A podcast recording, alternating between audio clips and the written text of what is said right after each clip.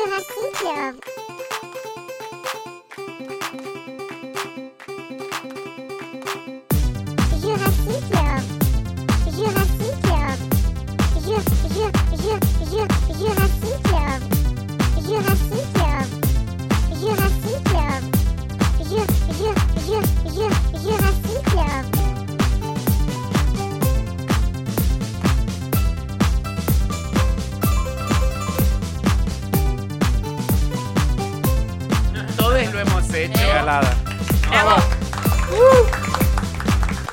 Bravo, bravo. Bueno, Oh, che, cucu. pasó- pasaron cosas en el medio. Primero, y- primero y que nada, Ve- bienvenidos. Veníamos mal y pasaron más cosas.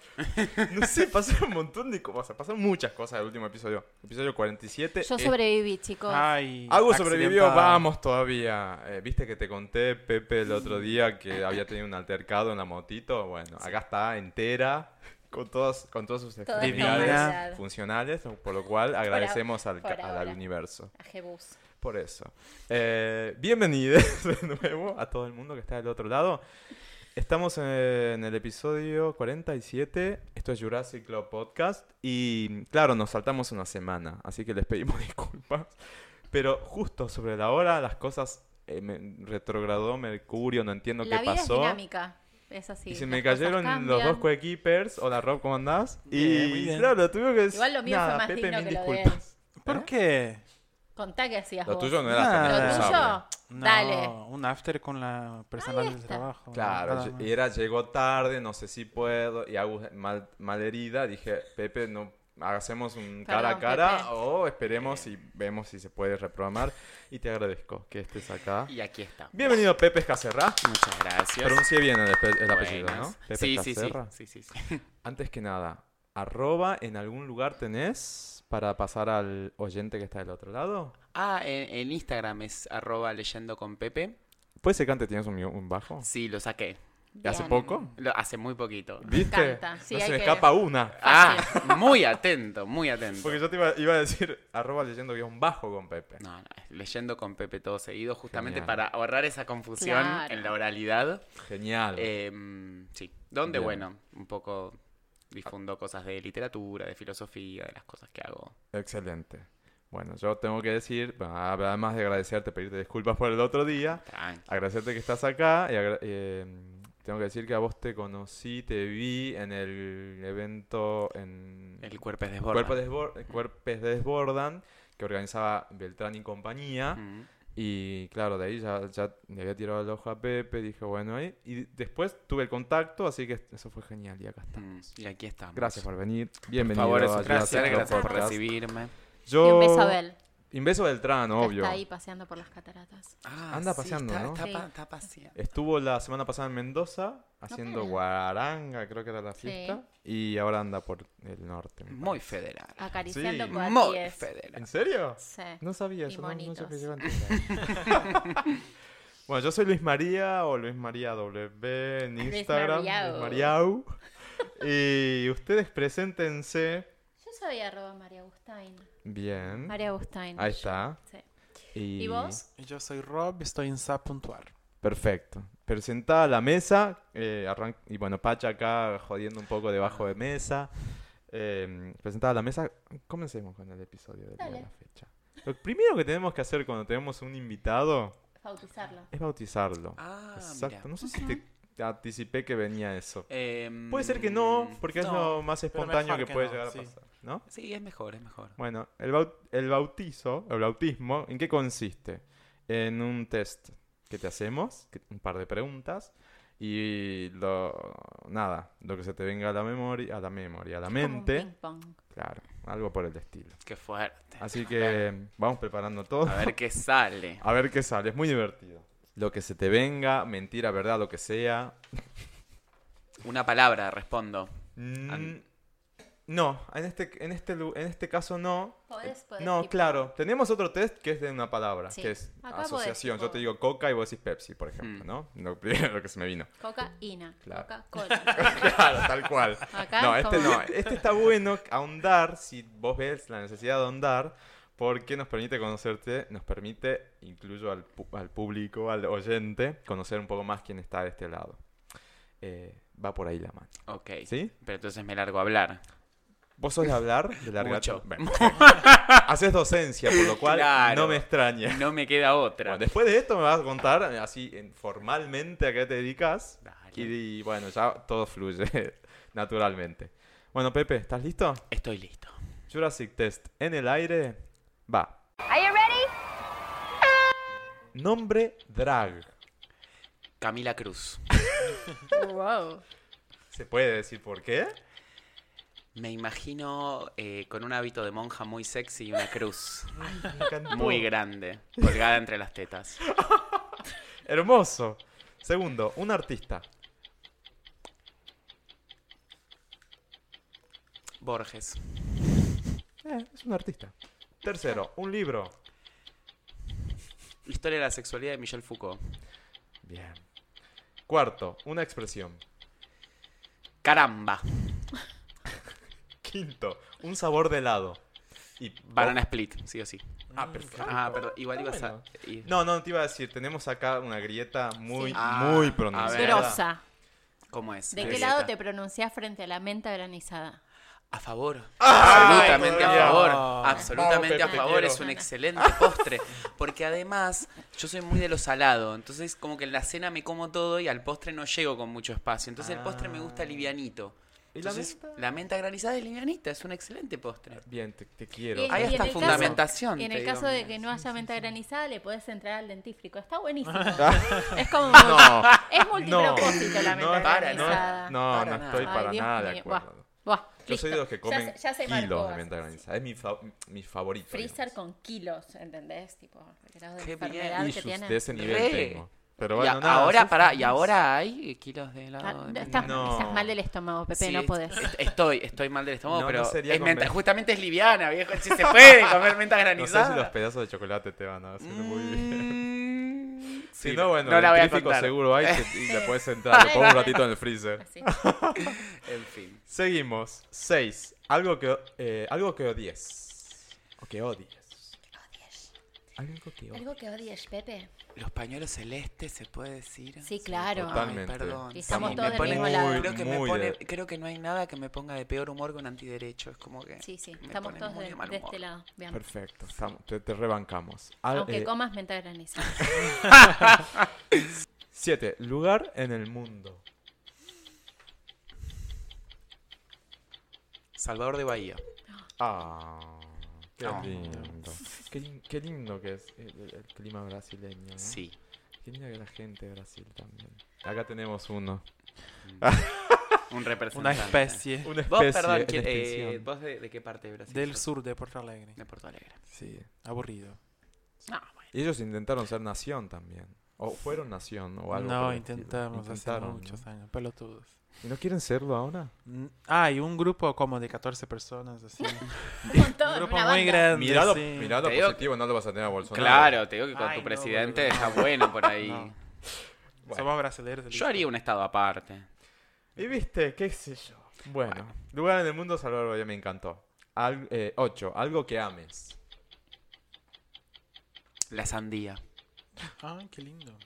Shocking, nunca nos dijeron una fruta. No, jamás. Eh, me pone de muy buen humor. ¿En Porque serio? además está. eh, Es vi- verano. Vieron, claro, está en verano y hace mucho calor y uno está muy deshidratado y es pura agua ¿No rica. pesado? No, para nada. Tipo, me puedo comer una sandía entera. Además, decorativamente es muy linda. Viste Sí, que hay muchas, lindo. muchos, mu- muchos eh, adornos que Sí. son sabés Ropa que- que... tiene sandía. Yo cumplo en febrero y mi torta de cumpleaños en mi ¿La infancia. sandía con crema? En mi, mi infancia, no, no, con crema. no. Ah. Mi infancia no, pero poner a partir de los 11, 12 años, mi vieja cortaba media sandía, le clavaba una vela y esa ¿En era mi serio? torta. Yo era muy Ah. feliz. Es muy clásico. es- eso nos pasa a los de Capricornio siempre. Ah, Mira que... ¿por qué? Y porque en enero no hay nadie, Ah, enero. entonces nadie se preocupa, los festejos son medio chotos y te piden un sándwich. Hace mucho calor para comer torta. Claro, no da. claro. Para cocinar la torta, imagínate. horno. No, no. Pepe, ¿vos de dónde sos? De acá. De Capital, Buenos Aires, sí, sí, sí. capital. De Boedo. Ah, perfecto. Bueno, sigue. Eh, me perdí. Nueve. Una... Sí, nueve. Una película. Ay, qué bueno, me gustó. Eh, The Wall de Pink Floyd. Ah. Ay, es que la venía escuchando justo. Fue por, como que me quedó. Te salió. Está Me salió, perfecto. bueno. 10. Alguien a quien seguir. En cualquier aspecto. alguien a quien seguir. Puede ser una cuenta de Instagram, puede ser una persona que está en Instagram, puede ser una persona que se pueda seguir de otra forma. Puede ser Alguien a algo- quien estoquear. Tam- También, claramente. No. Alguien que sube historias picantes. Por ejemplo. Esa, pregúntamela al final de vuelta. Bueno, porfis. perfecto. La salteo. Perfecto. Se, se puede Domingo. saltar. Domingo, claro. Tal Ah, cual. esa, bueno, ahí está. 11. Un disco. Hablo de música. Un disco. Disco de Disco. música House of the Holy de Led Zeppelin. Ah, House of the Holy. re, te, re- te rebanco con LED. 12. ¿Dulce o salado? Salado. Bien, lo dijo hace rato. Y si te... No está, pero se fue, fue- si fuese 12.1. Salado. Comida favorita que se tenga ahora a la mente. Empanadas. De... Carne. Es como, es, como, es como erótico lo que te estoy diciendo. A mí te juro que me calienta hablar de empanadas de carne fritas cortada a cuchillo. Es como. Hemos para mí es. Hemos comido muchas Pero- empanadas en Acá este también hemos es comido. Sí, posporno sí. eso directamente. Yo te juro que no. Oh, Pedíamos esas salteñas. Sí. ¿te acordás? Que teníamos que ¿Te acuerdas comerlo cuando yo comía? Qué desgracia, chorreaba- viejo. Chorreaba todo así, te quedaba naranja la mano. Oh, Qué lindo. Tengo hambre, para. Anda sí. pidiendo empanadas. Pida. Es un gangbang de empanadas esto. Es como una. Sí, sí, sí. Tal cual. No, yo le juro. Bueno, sigue. 13. Y esto también es polémico. ¿Invierno o verano? Eh, verano, verano. Eh, Tenemos acá un representante Me de. Dane, Daneiri, No. Daneri, ¿cómo era? Tiene cosas lindas, uno se puede vestir Frozen. como, se puede vestir con mucha ropa, así, ponerse bufandas, es lindo el invierno, pero cucharear, si no es tipo... pero en verano hace yo lo calor. asocio a las vacaciones No me- y no siempre me- va a ser mejor, como que, el ¿no? solcito, el- los La playa. mosquitos, Los mosquitos, Los los, mosquitos, olores. los olores. La en el zunga, bondi, pensá en en la el zunga. subte. Sí. ¿Qué zunga? Si Hombres vivimos en Buenos zunga. Aires. Buenos Aires. Claro. Los que viajan. El tema es ese, como verano en Buenos Aires, invierno en Buenos Aires, te digo invierno. Ahora, verano, Ahí invierno en abstracto, yo en verano como que asocio a que a algún lado me voy a escapar, excepto este año. Pero bueno, pero bueno. Bueno, eh, pues yo también soy del verano, ¿qué querés que te diga? Ya estos Sí, días de calor que sé, hubo hace una semana, esto. dos, viste, calor, calor así entre comillas. Ah, estaba rico. Estaba Qué hermoso. rico. ah. O sea, a mí me gusta correr, me salía a correr, salía a andar, a andar en bici, salí un montón, ¿viste? El verano salís en bici. Sí. Y es tipo la escena de- de- del resplandor, ¿viste? Que- Congelado. Ahora yo vine en moto del laburo y ven- venía Sí. Sí, llegaste estos dos días, ¿eh? congelado, ¿eh? Estos últimos dos días, qué frío Estuvo para la bravo. moto. Ayer sobre todo, hoy no Sí. tanto. Pero más, ayer... más frío ahora que en julio. Bueno, sigamos. 14. ¿Arriba o abajo? Arriba. Muy bien. Nosotros. O sea, éramos abajo, todos ¿no? bajos. Todos abajo. abajo. Sí. Bueno, 15. No, esta lo voy a dejar al último. Volvemos a la que faltaba, que era Ay, alguien a quien a- seguir. alguien a quien Qué seguir. difícil. Porque la 15 es bien tipo cierre del test. Alguien a quien seguir. Si tenés gente del otro lado escuchando y vos decís, sigan a esta persona por X motivo. A la página de Instagram El Profeta Argentino. Si les gusta Harry Potter Sí. y son críticos de Macri, es muy divertida. Es un paralelismo entre Harry Potter y la política argentina que yo les puedo jurar que te cagás de la risa y están tan bien ¿Cómo hechos. era el profeta? El profeta argentino. Es una gran página de Instagram que a mí me ha dado muchas alegrías. Excelente. Pasa que, bueno, sí, desde una perspectiva bardeando al gobierno. ¿Al pero- gobierno que esté de turno o al gobierno no, de no, ahora? al gobierno actual. Ok, Una perspectiva perfecto. de bardear al gobierno actual, pero es O muy- sea que cuando se vayan no van a bardear al que sigue o capaz la que sí. cuenta. No, no, por favor, eh, que se inventen algo nuevo, porque lo hacen muy bien. No sé, otro, otra cosa se tiene que inventar el Que profeta sigan argentino. bardeando, que bardean No, los pañuelos. Son del muy buenos. son Ay, muy mira, buenos. justo un bardeo al Hermoso. pañuelo azul. Esto. celeste. Ah, del, ay, los Darsley con los pañuelos. ¿Ves? Son unos genios. Como que le sacan la ficha a los... Es claro que los Darsley en Harry Potter usarían los pañuelos celestes. Obvio que sí. Totalmente. Eh, la, la Obvio entienden que sí. todas. Petunia, tipo. Sí, bueno, sí, sí. toda en Petunia. celeste, tipo. Entonces la hacen muy bien los pibes, la, la entienden Me mucho. encantó. Genial. Bueno, perfecto. Y vamos con el último, 15. Dale. Un deseo. Vale cualquiera, dale, tira. Que cambie el gobierno. Bien, O sea, si perfecto. seguimos en esa, en esa línea. Perfecto. Bravo, Bautizado. bautizado. Bautizado. Bautizado. Y ahora, al otro lado. Seguramente va a haber mucha gente que ya sepa quién, quién está hablando, quién es Pepe. Pero también hay muchos, y muchos extranjeros que escuchan Que te van a Jurassic conocer Club, hoy. Ah, mira. que dicen, ¿y quién es Pepe del otro lado? Muchos, hay muchos brasileños, aunque no lo creas, tenemos un público tremendo brasileño que escuchan por el mal hablado español de nosotros. Ah, Así que, perdón Hace que están que aprenden aprendiendo. español. No, con aprenden, nosotros. aprenden. O Están sea, aprendiendo. Sí, ya. Disculpen. Ay, cierto que tenía que decirle al, al chico que estaba ahora acá de viaje que Ay, venga verdad. a tribunear. Bueno, me olvidé. Perdón, del otro lado, ¿cómo se llamaba? Pero ya se fue, Gabriel, ¿no? No, porque iba a estar un mes y algo Ah. estudiando Bueno, español. Bueno, mira. Teníamos que decirle hoy a uno de, un nuestros Ah. oyentes Pensalo así. que quería venir a tribunear, no quería participar, por eso digo tribunear. Eh, y es de Brasil, de Ah. San Pablo. Bueno, un beso. Perdón que colgamos, fue una semana movida para todos. ¿Qué querés que te diga? Bueno, Pepe no, en serio. Eh, ¿Quién es Pepe? ¿Lo puedes decir en tercera persona o en primera persona? No, te gusta. arre el Diego. Tipo, no, es muy chongo me daba hacerme el Diego. No, no, no. Eh, no, bueno, no sé. eh, yo soy profesor de filosofía y investigador del CONICET. Eh, empecé este año en CONICET hasta los últimos dos años era investigador de la Universidad de Buenos Aires y ahora pasé a- al sistema de CONICET. Sí. Y bueno, me dedico, me dedico a investigar filosofía, me gusta mucho la literatura, me gusta mucho leer, me gusta mucho escribir, me gusta mucho la literatura gay. Yo creo que tenemos una, una proliferación, una producción muy grande en Argentina de literatura gay. Eh, también podríamos decir literatura queer, para ampliar esos horizontes. Eh, pero si más en el siglo XX, si vamos a los clasicones, tendríamos que decir literatura gay, porque Claro. el sujeto que hablaba era, Era- era, era el sujeto gay, si se quiere. Pero mm, eh, bueno, nada, y eh, actualmente me desempeño así, como investigador y dando clase. Estás dando Y clase en la UBA, en la facultad de... Doy, doy clase en la diplomatura de Educación Sexual Integral eh, de, la, de la Facultad de Filosofía y Letras, Qué copado eso. eh, en un bachi popular por Avenida Córdoba, el Bachi Madereros de Córdoba. Em, y tengo un mini emprendimiento de talleres de filosofía que llevo adelante desde Instagram. Que bueno, comencé con eso.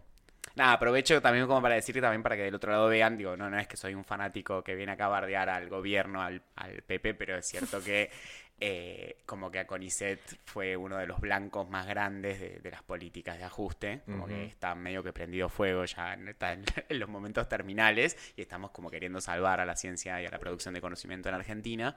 Eh, entonces por ahí en estos meses estamos como con los tapones un poquito más de punta que de costumbre. Digo, no es que no es que no soy una persona que me guste estar haciendo proselitismo político ni bardeando todo el tiempo, pero sí es cierto que la situación es bastante alarmante y siempre que hay oportunidades de difusión yo lo cuento porque me parece que la producción de conocimiento es algo muy importante en cualquier país y, Sí. y que hoy en día está puesta en, en- En en pausa. crisis. Sí. Eh, Bien, así perfecto. que bueno, me empe- empecé con ese emprendimiento de talleres de filosofía, eh, que empecé desde el año pasado a darlos en bares, en, en centros culturales. eh, así que bueno, es como un modo más de, de- de completar el sueldo, digamos. Bien, perfecto. Y ahí fue, bueno, yo te, yo te conocí en, un evento que eh, fue más a la gorra, más ese Claro, estilo. los talleres igual que doy son a la gorra. También, ¿no? Un poco, un poco justamente el, el encuadre que doy, primero digo, porque es cierto, es cierto que uno, yo soy un investigador público, digamos, como que mi sueldo, si bien es- está por debajo de la línea de pobreza actualmente, eh, es financiado por todos que pagan el IVA acá. O sea, todos, yo creo que toda persona que vive en Argentina tiene que poder venir a esos talleres a ver qué es lo que hacemos en CONICET. Eh, nada, son Sí. talleres sobre sexualidad, diversidad, eh, nada, identidades, o sea, trabajamos esos temas. Entonces creo que todo el mundo puede venir. Por eso es, es que lo hago a la gorra. Igualmente, digo, la, la gente, esa conciencia, digamos, viene mucha gente profesional que va a dejar una buena gorra y, y a mí me hace una diferencia. Pero está la puerta abierta de que si alguien por ahí no tuvo un buen mes o no le fue bien o esto, lo otro, pasada de gente que acaba de llegar al país, estaba sin laburo, pero se sumaba igual. Como que la, la opción está puesta así como para que el taller sea abierto y puedan venir todos los que quieran. Está, está bueno. Está bueno, está bueno, están buenos los contenidos que, que dan los talleres. Eh, más allá de ese evento en particular en el, que, en el que hiciste un par de lecturas, que también vamos a tener un par de cosas Mm. hoy, eh, me parece muy interesante. ¿Qué es teoría queer en general? Si tenés que definirlo, o, cómo, cómo lo plantearías. Está buena la pregunta. Em, lo primero que quiero decir es que en nuestro país hay gente em, que se dedica puntualmente a la teoría queer. Eh, yo no soy uno de ellos. Trabajo Claro. los temas, los conozco, he leído y uno de los talleres que di tocábamos mucho temas de teoría queer, pero no quiero dejar de mencionar que hay investigadores increíbles en CONICET. Eh, pienso en Moira Pérez, particularmente es una investigadora que tiene eh, mucha producción al respecto, yo leo mucho. eh, como para hacer el reconocimiento porque hay colegas que realmente sí, están muy bien metidos. No, y para tener una referencia, ¿no? Porque a mí, por ejemplo, poco, poco y nada sé de autores argentinos Mira. o investigadores argentinos que estén más asociados a teoría gay, teoría queer, y es algo que me súper interesa y que hoy por hoy lo consumo, pero de autores eh, extranjeros. Mira, Tengo que empezar a mirar un poco más ade- Sí, sí. adentro. Lo único No, que leí hasta ahora, por ejemplo, es Barra. claro. Y estoy hablando de una... de- nada. de- Bueno, pero es, es una figura. claro, José pero Barra. hay un montón... claro, sí, Sí, José no, no, la Leí producción- todo lo que, lo que encontré de él. Claro. Pero... ¿Eh? ¿Sola? Sola. No lo, no, no lo conozco yo. Eh, Mira. escribió La Chaco. ¿La Chaco? Mm. Bueno, Hay un montón de autores. Sí. eh, y estoy como muy alejado. Y si del otro lado también tienen esa misma intriga o esa misma curiosidad, Mm. es genial empezar Hoy a, a- nombrarlo. ¿Eh? Sí. Hoy nos informamos. Claro, tal cual. Eh, no, eh, eh, acá en Argentina hay una producción eh, muy vasta. Es, eh, hay autores como Mauro Cabral en Córdoba, Vale Flores. Vale Flores es una maestra que, si no me equivoco, es de Neuquén. Tengo miedo de estarme equivocando. Es del sur ella. Es, es, eh, ella se desempeña como docente y además es una escritora increíble. Escribe muy bien. Y tiene un libro muy bueno que se llama Interrupciones con una Q en el medio donde cuenta un poco lo que es la experiencia de esta, de ser lesbiana, maestra en una escuela y llevar adelante esa situación. Tremendo. Eh, no, no, es realmente es una producción increíble. Eh, ha- hay mucho acá en Argentina. No, y bueno, y la teoría queer lo que se dice es eso, digo, el- como el término nace de apropiarse de aquello que era un insulto, que es lo mismo, podemos decir, con el puto o el marica acá en, tal cual. en Argentina. La villa en Brasil. Ah, O la el villa, viado. Viado, villa. Eh, y empieza como con eso, con, eh, bueno, en realidad también fue como un modo de disputar dentro de la academia lo que se llamaba estudios gays y lesbianos. Piensen, era como una figura muy, era como muy, si no me equivoco, era muy ochentera la figura, era como, era la moda, era, Sí, lo, era que, era lo que estaba sí. re bueno, Sí. pero que también tenía sus límites, porque en el momento que vos afirmabas esa identidad así, también estabas excluyendo un montón de cosas del problema.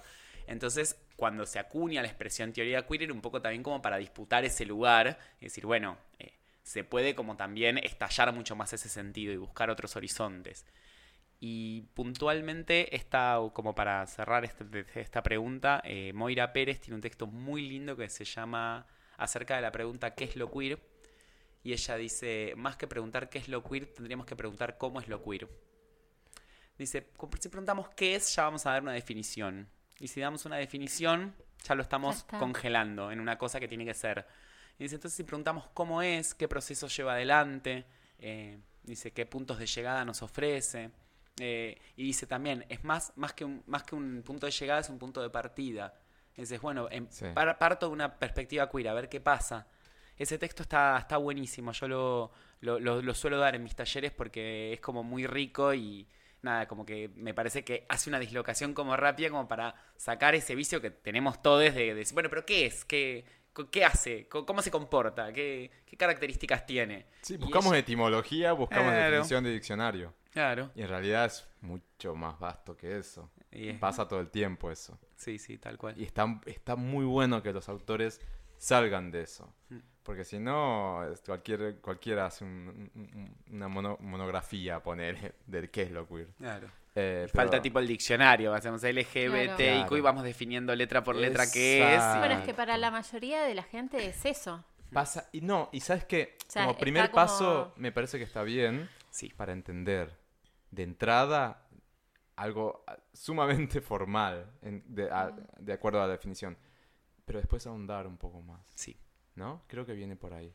sí, sí. ¿Vos cuándo, cuándo... Primero vo- voy mucho más atrás. ¿Cuándo te diste cuenta que lo tuyo era la filosofía, por así decir? Ay, qué Porque es re fuerte loco, o sea, vemos poco, poca, poca gente eh, hoy en día que Darío, apellido raro. Darío Zeta. Y ahí quedó. con él, ¿entendés? Eh, por eso, entonces, ¿cómo, cómo descubriste vos que... Es una re buena pregunta. O No, quién- o me- quién- me- o- ¿Qué te despertó eso? Que, no sé, leíste Foucault cuando, de a escondidas cuando tenías 8 años y no pudiste creer No, no, no, siempre fue muy ñoño, siempre me gustó mucho estudiar y leer y mi profe de filosofía de la secundaria era muy lindo. Entonces me parece, me parece que tuvo algo que ver. Ay, Qué chicos, motivado llegaste. Claro, era como una relación.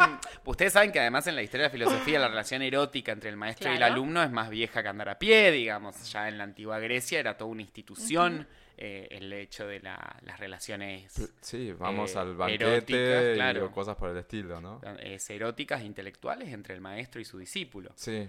Sí, Hoy- sí. En día lo llamaríamos pedofilia porque los discípulos Sí, tenían sí, 12 sí. años, 13 años, pero Sí, sí, O más, pero o menos. Pero bueno, hay que ubicarse en tiempo y espacio. en tiempo y espacio. Puedes leer Platón y te, te saca eh, un montón de casos.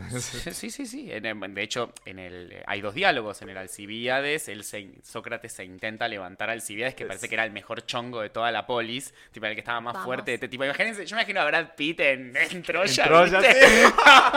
me imagino eso, ¿viste? Y te- nos poníamos. Fantaseas. No sabes cómo nos poníamos cursando antigua, tipo, imagínate. Qué suerte que se usaban togas, ¿no? Tipo, era como... Que yo me los imaginaba sin toga igual. Igual corrió un vientito y la toca se levantaba, digamos. Pues, Chico, basta. Es Nada. viernes a la noche, hace Estamos calor hablando de acá. filosofía, Y chao. así- es, que, claro, es un re buen modo hablar de Es que la filosofía filosofía. está muy ligada Sí. a- al erotismo. Vos sabés, no, y as- así mira, así aprobábamos antigua. Estudiando en la facultad. Dicen que está- estamos estudiando, mamá. Mira. Así Hay teoría y hay práctica. Bueno, hoy tocó práctica, mamá. Ah. En Sí. fin, bueno, más o menos llegaste así.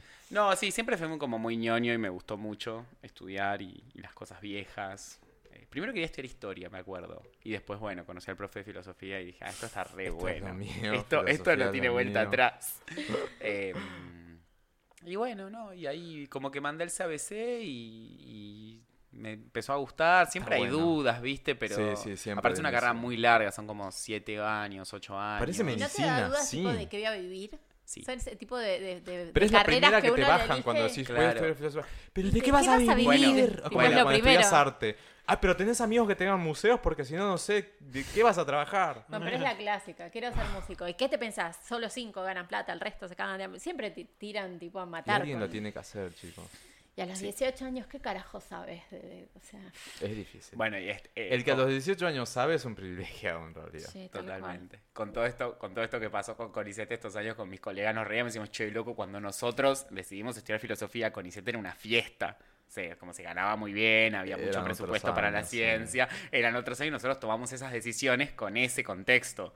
Y cuando llegamos, que Estamos para- hablando de hace unos 10 años. más o Claro, yo Claro, hace no. 10 años que estoy, estoy- empecé la carrera hace 10 años literal, en agosto del 2000, 2009. Ah, mira, ya 10 años. Eh, ahí empecé el CBC.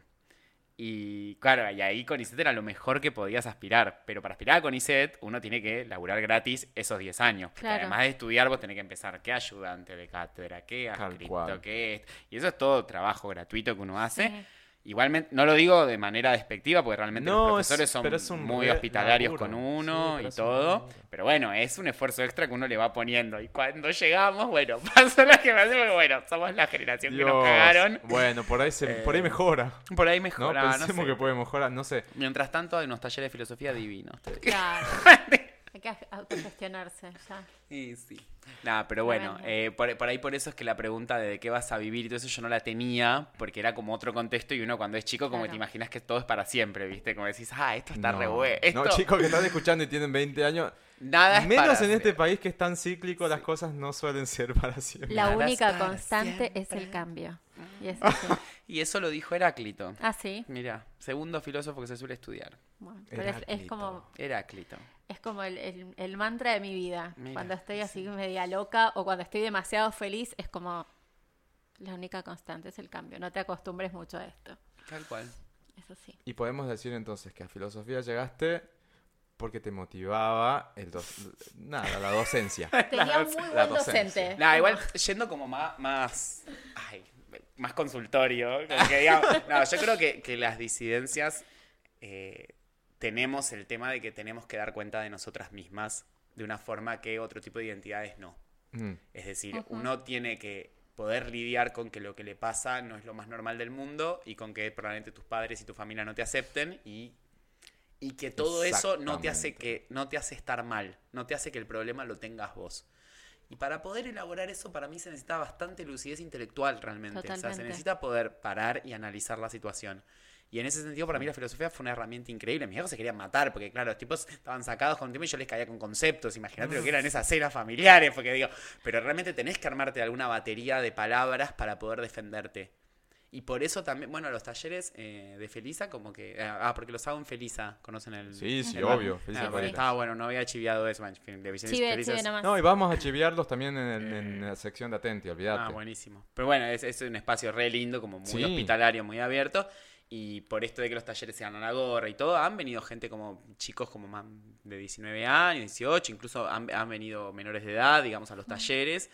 eh, que bueno, digo, por ahí Está no bueno. participan tanto o esto, qué sé yo, pero No, pero con algo una de- escucha pasiva te puedes llevar un montón. Claro, tal cual. Y que por ahí les sirvan, o por ahí, na- por ahí nada que ver, porque por ahí les pibes ahora están como mucho, mucho más armados que nosotros. Eso lo vemos bastante Es que tienen, sí, tienen otro, Sí. otro entorno. Sí, Pero por bueno, suerte, capaz. Ha cambiado todo bastante. Pero bueno, nunca está de más. No, no, tal cual. Y yo me acuerdo que lo re necesitaba. Porque vos decís, hasta que no entendés que el que, el que está equivocado no sos vos, digo, es muy doloroso ese proceso. Pero no, sé, a, a todos todos nos nos pasa en pasa. alguna cuestión. Y Sí, sí, no sí. solo con la sexualidad, porque empecé diciendo las disidencias, pero pasa con un montón de otro tipo de, de cuestión de rasgos identitarios, digamos. Sí, sí, sí, sí. Y para, para poder disputar eso, yo creo que siempre hay que saber algo de filosofía. Y con esto no estoy diciendo hay que saber Platón, no, no, no, no es eso. Pero hay que poder eh, discutir con palabras, hay que poder armarse de palabras para, para poder armar lo que te pasa, ¿no? Sí, sí, perfecto.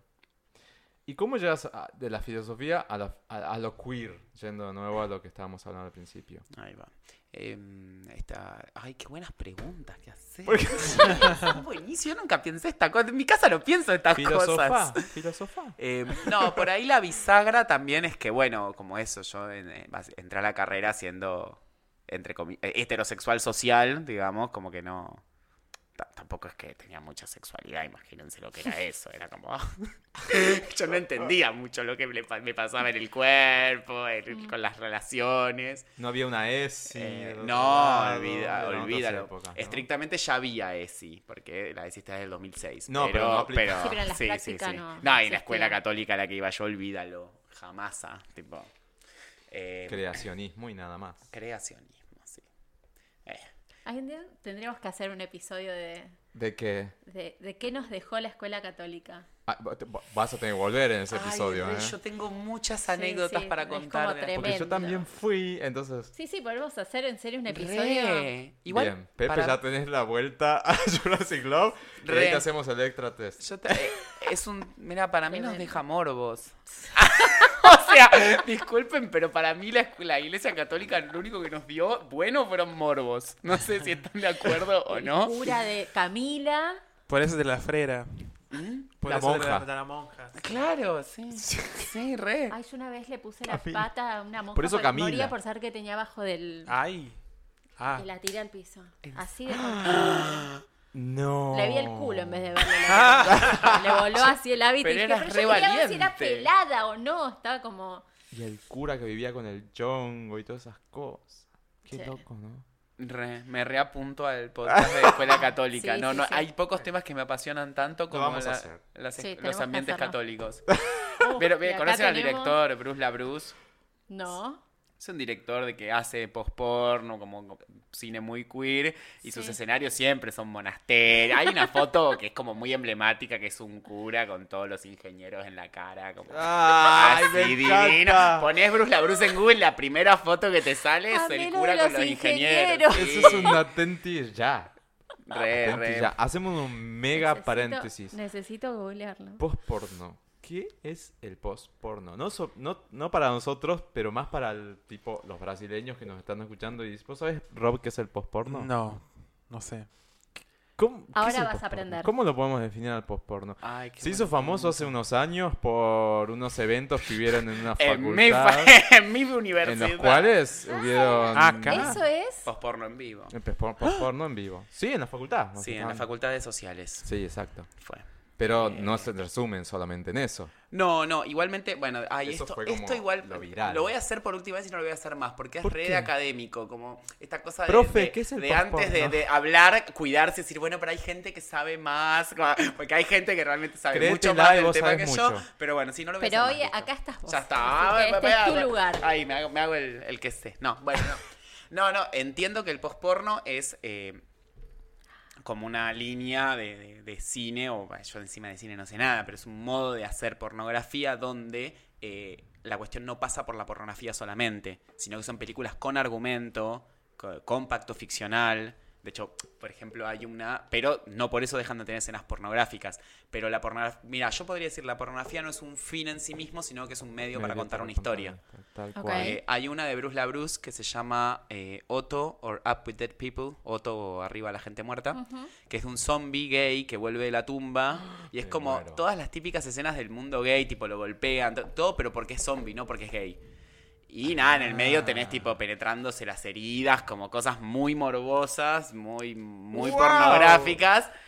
Pero eh, Míralo, la película Está bajando la película en torre. está buenísima. Yo creo que la tengo bajada. eh, Estaba mirando, buscando. eh, pero que realmente digo, te, te deliciosa. puede llegar hasta emocionar. ¿Cómo so- Ahí está, Vos perfecto. también, Quedó claro, me parece. Yo también Quedó lo soy, clarísimo. sí. Académicamente hablando y con ejemplos eh, mu- Con muy, ejemplos muy, concretos. Muy concretos. Sí, la penetración de la herida yo no me lo olvido más. Ay. Es como bastante fuerte. Y sí, Sí. es como la cabeza reventada de, de- de irreversible de Mm. Gaspar Noé, más o menos. ¿Quién Y- se olvida de esa escena? sí. Bueno, volviendo. Yo te había preguntado cómo llegabas de la filosofía a la filosofía queer o a lo queer, ¿no?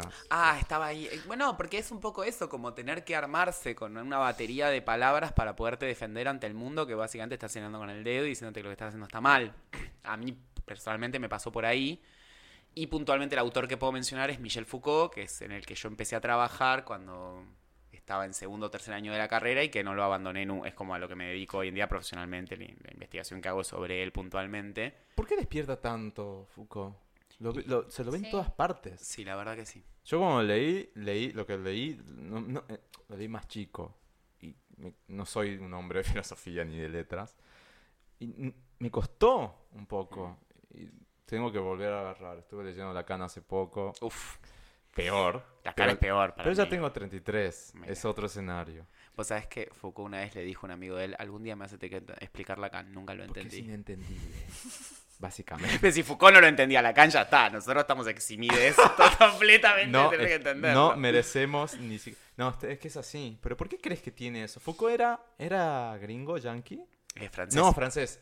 Pero vivió, me parece, en San Francisco. algo Estuvo, de eso, estuvo de viaje en San No Por sé si vivió. Eh, sé que hay una anécdota de que se desapareció un par de semanas en San Francisco y tenía bien. que Dicen llegar a que dar una conferencia. Putaneando. Sí, sí. Y Le es un buen gustaban lugar mucho, para desaparecer. le gustaban mucho Sí. los túneles o algo por el estilo. Era sadomasoquista, tenía como toda una... Sí, hubo, hubo toda una polémica sobre eso porque hubo un libro como que intentó explicar toda la obra de Foucault a partir de que era puto sadomasoquista y le gustaba en que lo fajen.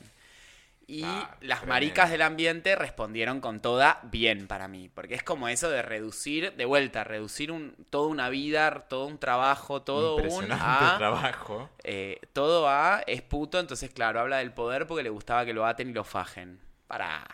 No. Tipo, es un poco más complejo. Sí, es Y- mucho más complejo. Y hay to- eh, un amigo de él, Eribon, que tiene la biografía escrita sobre él, em, tiene todo un libro en contra de esa hipótesis, de esa hipótesis de lectura. Pero sí, se sabe que era bastante fiestero. Hay una, entrevi- una conferencia en la que la tuvieron que suspender varias veces porque el señor no llegaba, porque se había ido de vacaciones a San Francisco. Así que, bueno, sí pasan esas cosas. Qué loco. Aparte, Qué loco. pleno 60, 70, ¿Sabes lo que digamos. La vivió. estaban como- sí, la ¿Sabes lo vivió. que Muy bien. eso? ¿Y a vos qué te despertó? O sea, ¿por qué, por qué de- de- definiste ese camino? Así Foucault, porque tenés un montón dentro de la filosofía para empezar a investigar. Esta- ay, qué buenas preguntas. Eh, no, creo que lo interesante de Foucault es que es un autor que, que sirve. que Vos decías, ¿por qué se lo lee tanto? Me parece que sirve mucho como que lo podés aislar el planteo y cambiarle el contenido. Bueno, pienso las prisiones, pero después con eso puedo pensar los manicomios. Después con eso puedo pensar la sexualidad. Después con la misma batería, yo por ejemplo escribí un artículo y pienso la niñez. Que Foucault nunca la pensó, digamos. Como que tiene una batería de conceptos que es muy plástica. Vos la podés agarrar, traer, sacar, poner. y puntualmente orbitan esos conceptos en torno a, a destruir la idea de verdad. La verdad es una alianza entre el saber y el poder. Y entonces ahí, claro, se te despierta la lamparita y decís, apa, pará, eh, que nacemos heterosexuales, más que verdad, es, es una acción del poder. Una acción del poder sobre mi cuerpo, sobre mi deseo, sobre mi vida, sobre mis ganas. Y ahí puedes empezar a decir, no, pará, hasta acá. Hasta acá te, te dejo, más no. Eh, y puedes empezar a confrontar en algún punto. Entonces, en ese sentido, eh, te, te permite pensar tu biografía de otra forma, me parece. Me encanta. No sé. Sí, no, perfecto. Autores eh, que estés leyendo actualmente.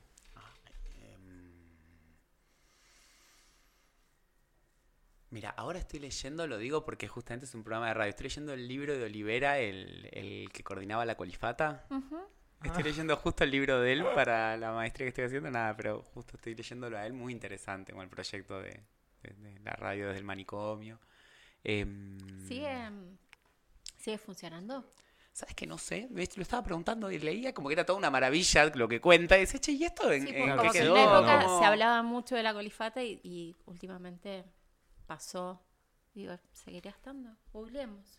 Habrá que, la ah, sí, habrá que nos quedemos con la duda. Pero era el boom en una época. Sí. Es que es un re proyecto, ¿no? Y sí, y sí. ¿Y qué te gusta armar y proponer en tus talleres? Tenés Eh, un montón. Yo, eh, como te digo, te googleé. Primero vamos... Primero tenemos que mencionar algo. Dice te- googleó, pero te estoqueó. te- te- las dos cosas. No, igual ya te vengo estoquean- estoqueando desde, mm, desde, el, desde Cuerpes de Desbordan. Mm. Eh, pero, no, t- si te googleé, y primero tenemos que contar algo que salió off, no, no en el... Ay, esto es increíble. en sí, el- sí, sí. en el- en- cuando comenzamos a grabar, estu- estuvimos charlando un ratito antes, y yo le pregunté a Pepe, Pepe, ¿vos tenés publicado algo en Mercado Libre? Y yo dije que no, por supuesto, porque no, porque Tengo una cafetera, claro. un par de CDs y una, una cómoda que ya no... que ya no la sirve. uso. Y encontró mi confesa. colección de consoladores. No, mentira. No, no, bueno, eh, nada, bueno. No, la Biblioteca de Dios, una publicación que Pepe hizo a los 17. Que ¿no? la niego rotundamente. Negada, niego- pero la pueden encontrar en Mercado Libre a módicos 70 pesos. Nada, para, para los oyentes, les oyentes, imagínense mi shock.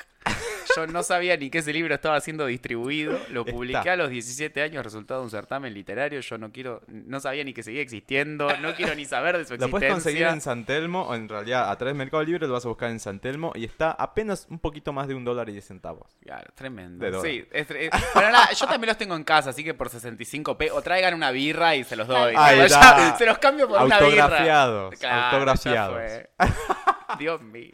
No, y lo, y lo gracioso además es que, además de estar en Mercado Libre, más está catalogado como religioso. Ay, sí, qué raro eso. Abre, abre con un credo y termina con el pésame. Es seguro. ¿En serio? Por ahí no era como todo morbo, morbo sexual y no lo entendieron, ¿eh? Los, que, los que catalogaron. ¿De qué habla? ¿Te Ah, acordás? Es un personaje que sueña, se queda dormido y habla con Dios. Ah, bueno, está bueno eh, el ensayo. Es un ensayo, ¿no? Son como Ah, mini cuentitos. Que se van conectando. Bueno, Pero ¿quién te nada, es súper moralizante. Está todo, todo, todo mal en ese libro. Y pero 17 años todavía no habías comenzado la facultad, tenías ya un montón No, de claro, era, era, era como. Está muy- bueno igual hacer esa regresión y ver qué pasaba en ese tiempo. ¿Cómo cambiaste ¿No?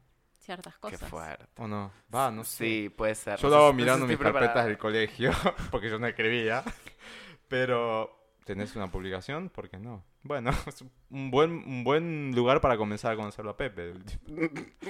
A Pepe de hace 20... A Pepe 20, hace, no, sí, 10 años. 10 no, años, eh, 12, años. 12 años, claro. Pasaron cosas. en el Pasaron medio. muchas cosas en el medio de Pinekai.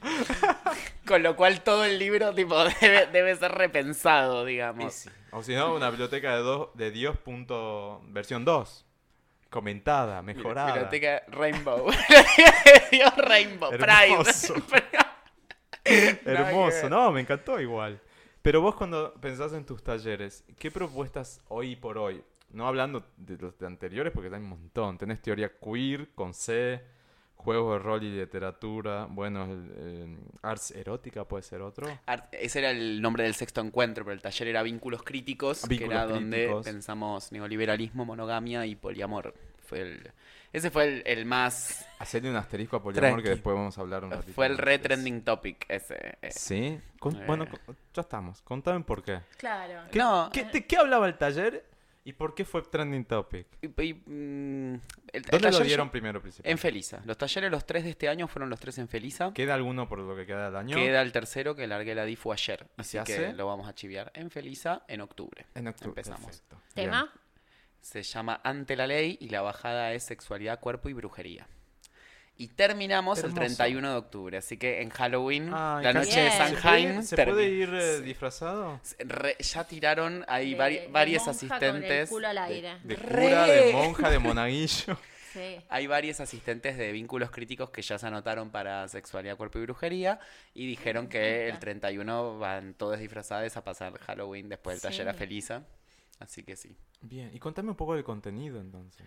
Y bueno, el, el primero es, Sin, sin spoilearlo mucho. bueno, de- delante, la- digamos, del que queda ahora, es, de- de- digamos, del que viene ahora. eh, y an- ante la ley yo lo di eh, por primera vez en Córdoba el año pasado. Yo el año pasado vivía en Córdoba capital. Eh, me, me fui ahí un tiempito y ahora volví. Em, y medio que surgió, es loco, surgió por demanda de los estudiantes que habían hecho el anterior, el de teoría queer. Le dije, bueno, ¿qué quieren leer? Y empezaron a tirar autores y con la batería de autores que dieron se me ocurrió armar ese hilo conductor. Porque es como un, es como un cuento, es como una historia lo que hay que contar. Con la filosofía también. Uno no puede con- meter cuatro autores que no tienen nada que ver, tiene que haber un, un eje, Una un relación, problema. sí. Y se me ocurrió el problema de la ley. Y la ley y su instauración en la modernidad, digamos, como pensar la ley moderna del Estado como la conocemos hoy en día. Y el, digamos, el primer sentido común, lo primero que tiene que hacer la filosofía es destruir sentidos comunes. Tal Y cual. el primer sentido común de la ley es por qué la ley está, porque nos pusimos todos de acuerdo.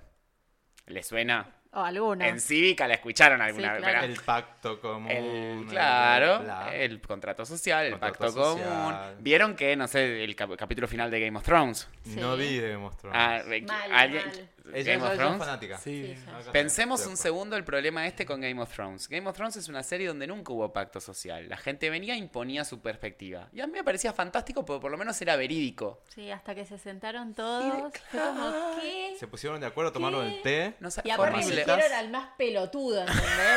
Me Eso es lo encanta tremendo, porque estoy que es lo- entendiendo más desde ese final tan crítico. Se juntan todos. No, no se pueden juntar quedó. todos. No, Son el agua y el aceite. Y entre todos eligen Con al vaso, más con- pelotudo, al más Starbucks. inepto. O sea, Claro. Con un café de Starbucks. Ay, perdón, me- Exactamente, exactamente. No, en un momento casi quieren que imponer la democracia en un momento. Es como, no, ese, ese fue Sí, sí. espantoso realmente y si uno hila fino, es, es una ideología que el cine y las series yankee promueve permanentemente. es como algo que los yankees no pueden tiempo. superar. La democracia ellos no la pueden superar. Todo el tiempo. hay que bajar esa línea, si no, no pueden convivir. En, o sea, Claro. A mí lo que me parecía fantástico es, Es que Game of Thrones nunca lo había hecho. Game of Thrones era una serie donde esto, ganaba el más poderoso y el más malvado y el más cruel. Anarquía total. Que es como es el mundo real. Digo, el mundo real no gana el más bueno, no gana el más inteligente, gana el más cruel. Yo soy de esa, de, es- de esa línea El de pensamiento y de esa. que es así. Es así. Uno, ojo, no por eso uno tiene que salir a hacer crueldades en el mundo. De hecho, yo soy un partidario de la, de la, de la paz por lo general. Pero no me vengan a decir que la gente que nos gobierna, eh, digo, está ahí porque son más buenos, son más amables, No, son más señor. justicieros. Claramente no.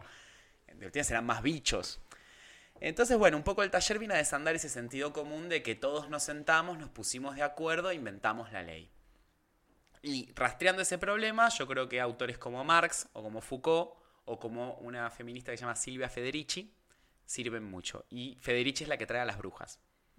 En el relato, digamos, de cómo se construye la modernidad y cómo Ma- Marx y Foucault son dos críticos de esta idea de que nos sentamos y nos pusimos de acuerdo. Marx dice, nada, acá lo que hubo fue saqueo, o sea, matar, expropiaron a los campesinos, se quedaron con sus tierras y los pusieron a laburar. Sí. Foucault dice lo mismo Sí. y Federici dice sí, y quemaron a las brujas también. Y tiene un libro muy bueno que recomiendo, editado por Tinta Limón, que se llama Calibán y la bruja. Además se lee, es como... Agua. Es sí, se lee, te, te lo devorás, porque es muy, Ay, es una historiadora muy buena, escribe muy bien y cuenta eso, cómo muestra eso, cómo en el relato que hacen tanto Foucault como Marx falta perspectiva de género y no ven lo que pasó con las mujeres en esas, en esos que años. sí. Es que. Claro, Sí, totalmente. Si Y- hoy en día Y eh, sí. la mayoría no lo tiene, imagínate. No, no, época. totalmente. Entonces viene a completar. realidad, olvídate. Por, e- eso las brujas ahí metidas, parece ser. Y ella dice lo de pensar que en el medioevo se quemaban las brujas es un error.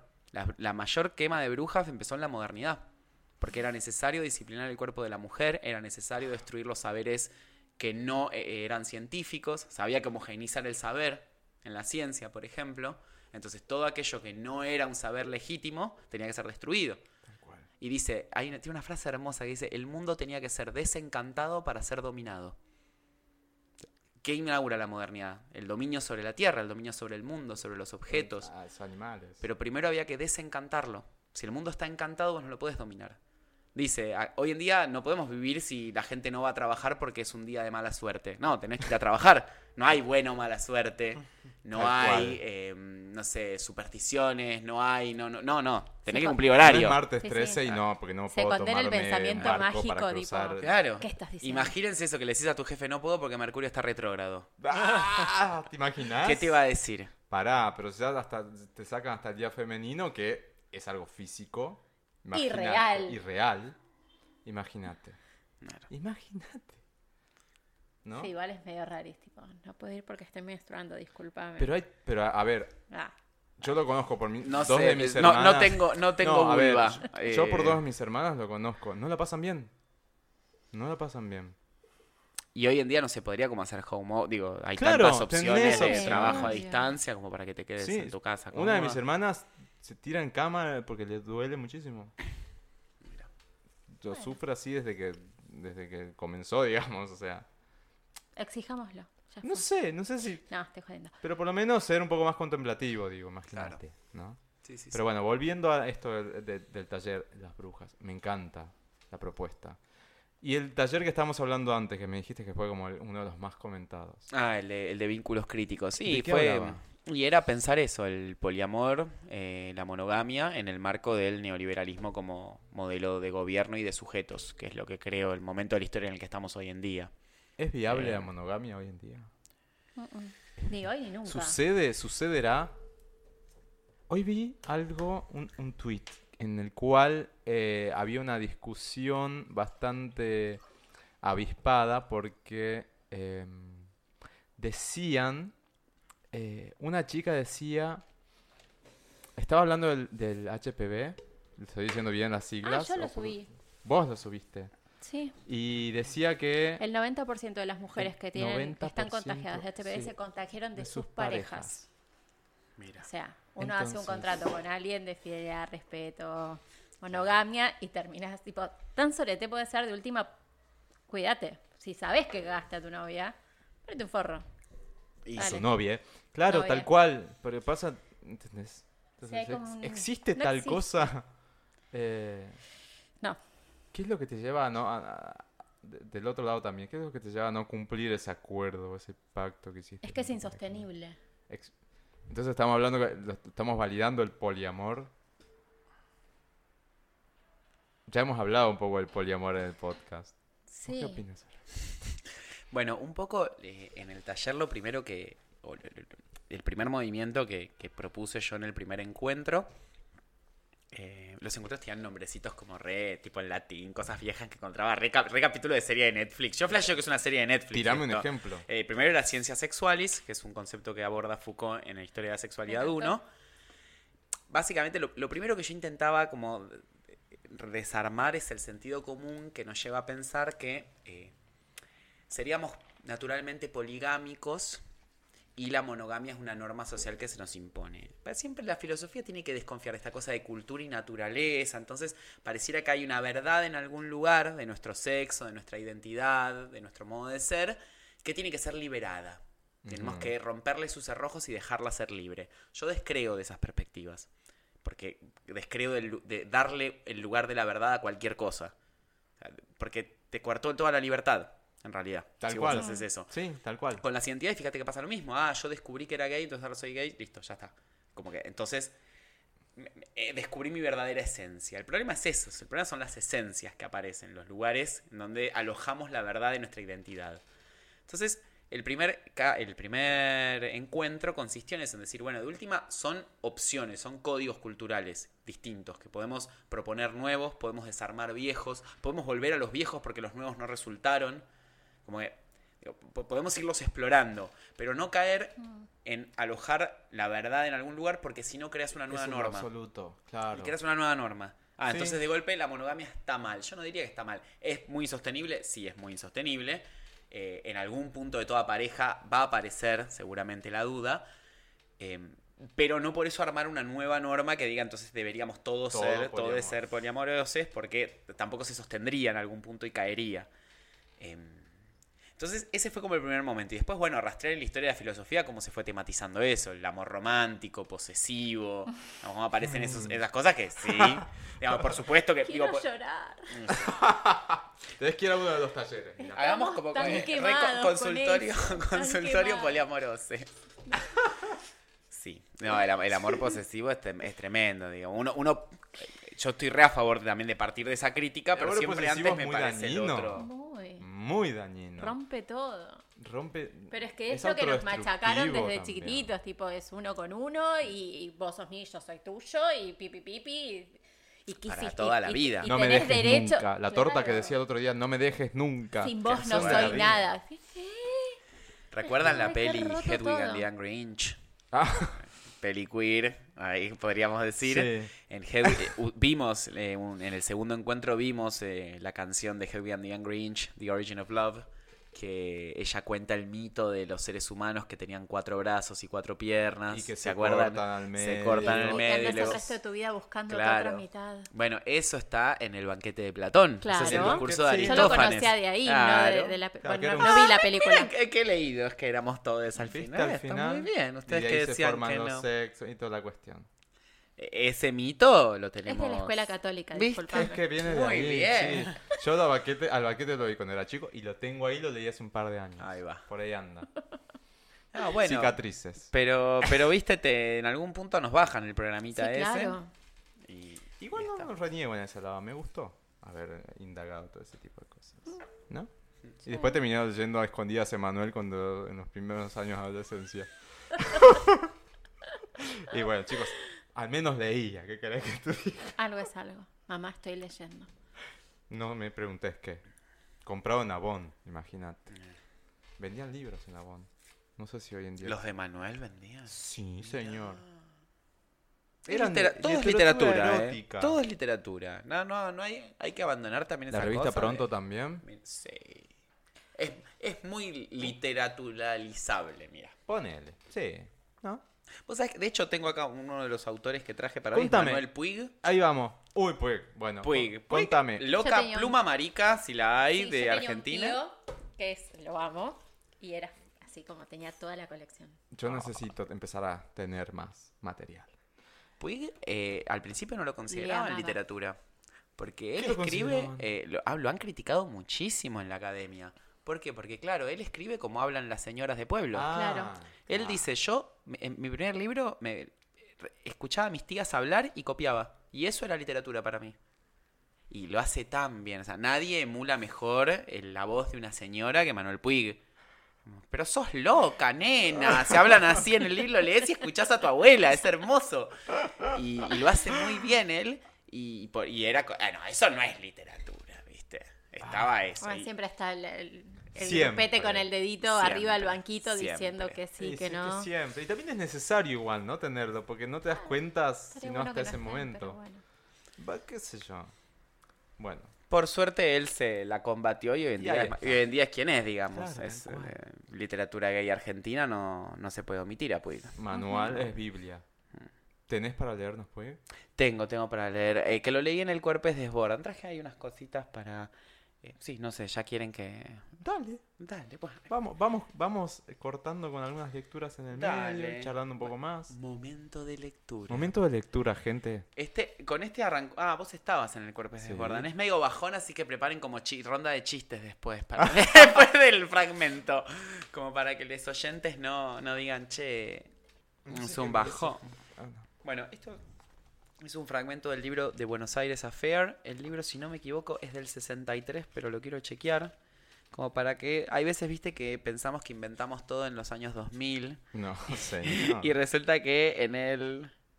En el, ah, no, mira, en el 78, Bueno, ¿no? pasó un tiempo. En el 78 ya había Shira y todas estas cosas. que- Mostrame la, mostrame la tapa a cámara. Ah, claro, porque hay cámara. ¿Dónde Mira está? qué ¿Cuál- divino. Mira qué divino. ¿Cuál me está tomando? Ah, ay.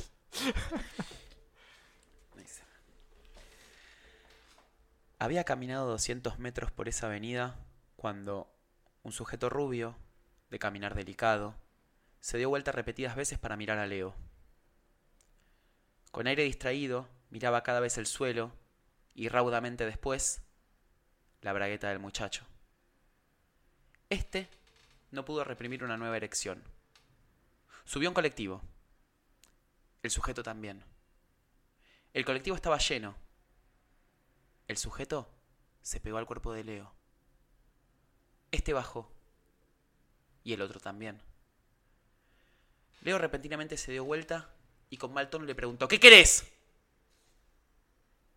El otro le dijo, si no te enojas, te la puedo chupar. Leo no pudo contener una sonrisa de alivio ante la cercanía de una descarga sexual. El sujeto tomó coraje y dijo, también me dejo coger si te gusta más. Caminaron en silencio algunos minutos, se presentó un baldío oscuro, cercano a la casa de Leo. En un momento que no pasaba nadie entraron. Leo abrió su bragueta y sacó el miembro erecto. El sujeto empezó a succionar. Leo se separó y le pidió que se bajara los pantalones. El sujeto se negó porque el miembro era muy voluminoso. Leo le agarró un brazo con toda su fuerza y le repitió la orden.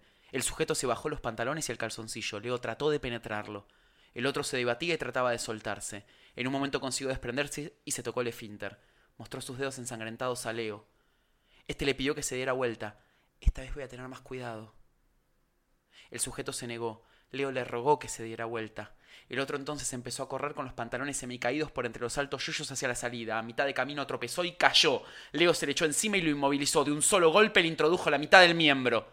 El sujeto no pudo reprimir un alarido de dolor. Leo interrumpió sus movimientos.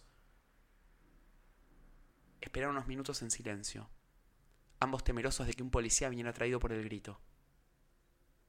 Leo no pudo contenerse y recomenzó el vaivén, tapando la boca del otro con una mano. El sujeto se debatía. Leo comenzó a sentir su placer en aumento, le acarició el pelo de la nuca. El otro no soportó más el tormento e hincó los dientes con todas sus fuerzas en la mano que lo amordazaba. Leo, desesperado de dolor por el mordisco que no cedía, vio un ladrillo al alcance de su mano y se lo aplastó contra la cabeza. El otro aflojó la presión de los dientes y Leo prosiguió el coito. La estrechez del conducto anal le proporcionaba un deleite nuevo. Enseguida le sobrevino el orgasmo murmurando, Decime que te gusta, decime que te gusta. No obtuvo respuesta. El sujeto echaba espuma por la boca.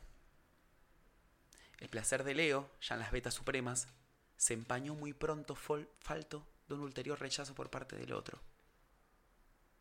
Salió despavorido. En la bragueta tenía manchas de sangre. Se quitó el saco y lo llevó en la mano para cubrirse. Entró a un bar y buscó el número de la asistencia pública. Cuando estuvo seguro de que nadie lo oía, llamó y ahuecando la voz, avisó. Hay un herido en el baldío de Paraguay al 3300.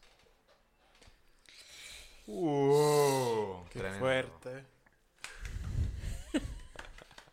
Se celebra. Hermoso. Hermoso. Es tremendo. Es hermoso. Es horrible y es No. hermoso. Es hermoso. Sí. Es- Estoy como con frío, ¿viste? Cuando te agarra, tipo, Yo le- les quiero, esta, medio de laboratorio, les quiero hacer una pregunta a- al público más gay. ¿Se calentaron al principio un poco con el Sí, relato? obvio, obvio. sí. Más vale que sí. Después te la baja un poco. Es que eh, a mí me parece increíble eso, que eh, Puig hace que nos calentemos con una violación. Y Tremendo. realmente terminás odiándote. Yo cuando la primera vez que lo leí terminás odiándote a vos Bueno, mismo. a mí me pasó- "Mirá con lo que me estaba calentando. A mí me pasó eso el día que vos leíste en, el, en, el, en Cuerpos. Fue tremendo. Fue como, ¿Leíste este? wow. Ese Sí, fue un... eh, Ese hice- fue uno de los que leyó. hice algo que me gusta hacer que son como collage de textos, como agarrar pedacitos que Sí. tengan un hilo en común. Este era, eh, era penetración violenta, no necesariamente violación siempre, pero siempre había algún tipo de vejación en algún punto que es una obsesión de la literatura argentina gay puntualmente. Es una escena que no para de volver una y otra y Sí, otra vez. Eh, la vejación es... eh, y siempre pasa por la analidad, por el ano, por el... Bueno, en nuestro lenguaje les rompimos el culo, Sí. claro, el El culo, este, orto. to- todos con el culo, digamos, El en nuestro lenguaje. Es un organizador de nuestra cultura, el culo, Sí, sí, sí, digamos. sí, obvio, claro, tal cual. Eh, y en la el culo de litera- la mierda, Sí, todo, sí, sí. todo pasa por ahí. Y eh, los autores, la línea como más marica de la literatura argentina no puede dejarlo ir. Es como una cosa que vuelve y vuelve y vuelve.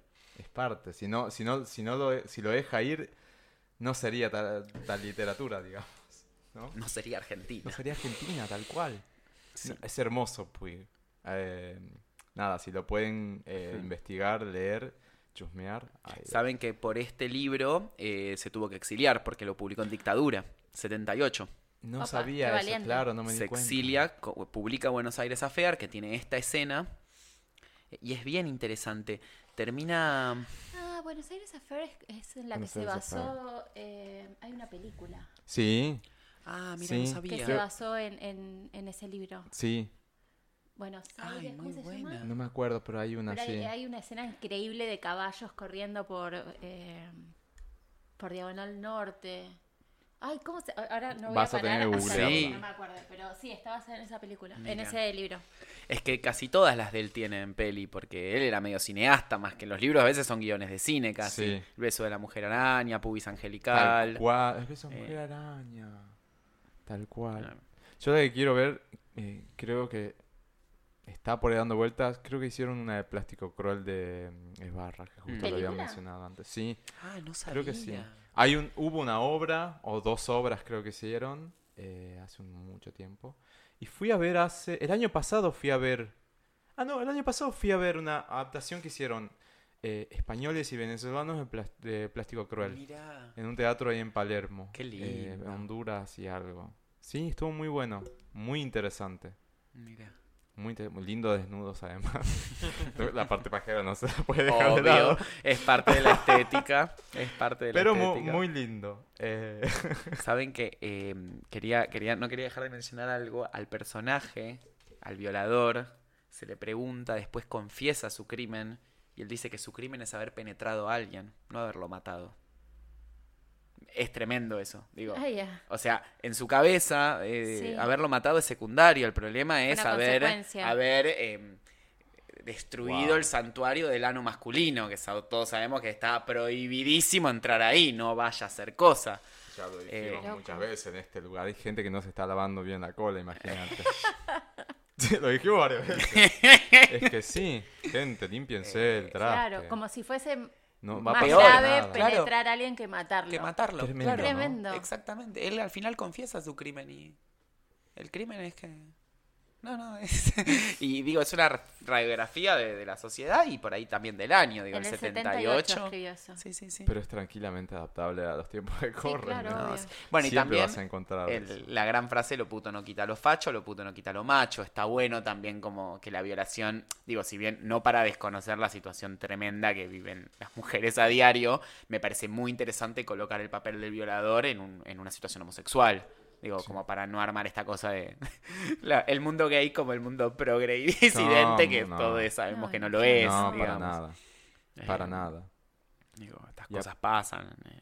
Aparte Sí. de Puig, ¿qué más tenemos por ahí? Pues yo te veo con unos Ah, tra- sí, traje algunas cositas. Lo traje a Carlos. lo- no, a- con Puig lo traje a la Perlonger, que también es muy conocida. Eh, Mirá lo que es esa tapa. este, la esa Néstor. ilustración. La Eran, ami- Néstor. eran ¿Es un, amigues. ¿Es un chisus ese? Eran amigos. Amigues. Es un, para mí es como un. Él vivió en Brasil. Para mí es muy, es muy brasilera la imagen. No sé qué pensás vos. Ah, está atado. Ah, no, es una horca. Sí. Medio. ¿Qué tiene? Un- como un penacho. No, medio no, Jesús. Es como medio un Me Jesús. parece Jesús. Parece Jesús con medio y- pecho. y no tiene sé, como una, ¿no? como una horca al cuello. ¿De quién es- será esa ilustración? Es un no? Jesús drag. Ay, Debe estar a ver por si ahí. dice. Ya que estamos chusmeando. A el- me hace acordar Tiradentes, no sé si conoce la historia del No. mártir No. Tiradentes. Ay, puede ser. eh, Fotograma de Nazarín dirigida por Luis Buñuel. Ay, no. Dice. Habrá que googlearlo. ¿Qué será Nazarín? Habrá que googlearlo. Yo no la conozco. Y la, era amigo, eran amigues, entonces. Claro, eh, ella- de hecho había, no, no sé si Puig militó en el FLH, el Frente de Liberación Homosexual, Sí. la agrupación política que estuvo funcionando en los primeros años de dictadura y ya con dos, tres bastó para acabó la que se tengan que exiliar todos. Sí. Em, Puig, ¿dónde, se- ¿dónde se exilió? ¿En España? Puig estuvo en México, no, estuvo en Río de Janeiro y después estuvo en México. Murió en México, pero me parece que primero estuvo en Río donde escribió eh, Cae la noche tropical, que está ambientada en Río de Janeiro. No, no Eh, lo- Es no un sacerdote. Ah, ¿viste? sacerdote. Ah, sí. mi- Ay, Años ah, ahí de colegio. Producción. La producción sí. está afiladísima. Un sacerdote humilde desea hacer el bien, practicar la calidad y vivir el evangelio seguido por dos prostitutas. Peliculón debe ser. Gran peli. Luis Veamos esa Buñuel, peli. olvídate. Hay que ver, no está en Netflix, ¿no? Nada que Torrent no pueda resolver. No, que todo no puede resolver. Bueno, ¿y qué, qué tenés para leernos de la NES? Eh, te había traído a Perlonger, que creo que, bueno, para mí Perlonger tiene el mejor cuento de la literatura Perdón, gay pero argentina. No puedo dejar de pensar en Pernalonga, disculpen. ¿Vos sabías Pernalonga, que es verdad. ¿Sabés qué es Pernalonga? A Bugs Bunny No, le ¿qué es dicen Pernalonga? En en Brasil. Brasil. Bugs ¿A quién? Vos decís Ah. Perlonger y yo lo veo a Bugs Bunny, es tremendo. Es Pernalonga en Brasil. Pernalonga. Perdón esta asociación Sí. libre tremenda que hice, pero bueno, es- me salió. Pero eh, sí, y tenemos un tema con los nombres de, las de las caricaturas. Papaleguas, y había otro que está... Papaleguas también. Y Piolín. ¿Cuál es Papaleguas? Así, ¿Quién es? el Correcaminos. Sí, Papaleguas. Pará, ¿y cómo le dicen a Silvestre? Al ga- Ay, no sé quién es. ese. Silvestre y Piolín. Jaco y a... y Sh- El- el- ¿Viste Tweety? El pollito El- amarillo. El gato que se quiere comer al. Al, ga- al, al pollo. Al Ah, canario, pica no al Pau, pollo. pica Pau. Pica Pau. No, no, perdón. No, perdón. Picapau es el, el, Picapau es el, el- el- el Wood- pájaro, Woody. el... Pájaro loco. Sí. Picapau. Picapau. Ay, ¿Cómo se llama? Picapau. Mm. Esa es otra ¿Cómo es cosa. en español ese? Silvestre y Silvestre. violín. Silvestre. O Tweety. O Tweety también es más eh, eh, agringuesado. ¿Cómo se llama? No me, no me acuerdo. Tie- Tiene que tener un- también un nombre, pero no sabía el de... de- de- Eh, de y, Frangolino. Frangolino, ¿quién? Eh, el gallo Claudio. Frangolino. Frango, ¿no? Claro. Frangolino.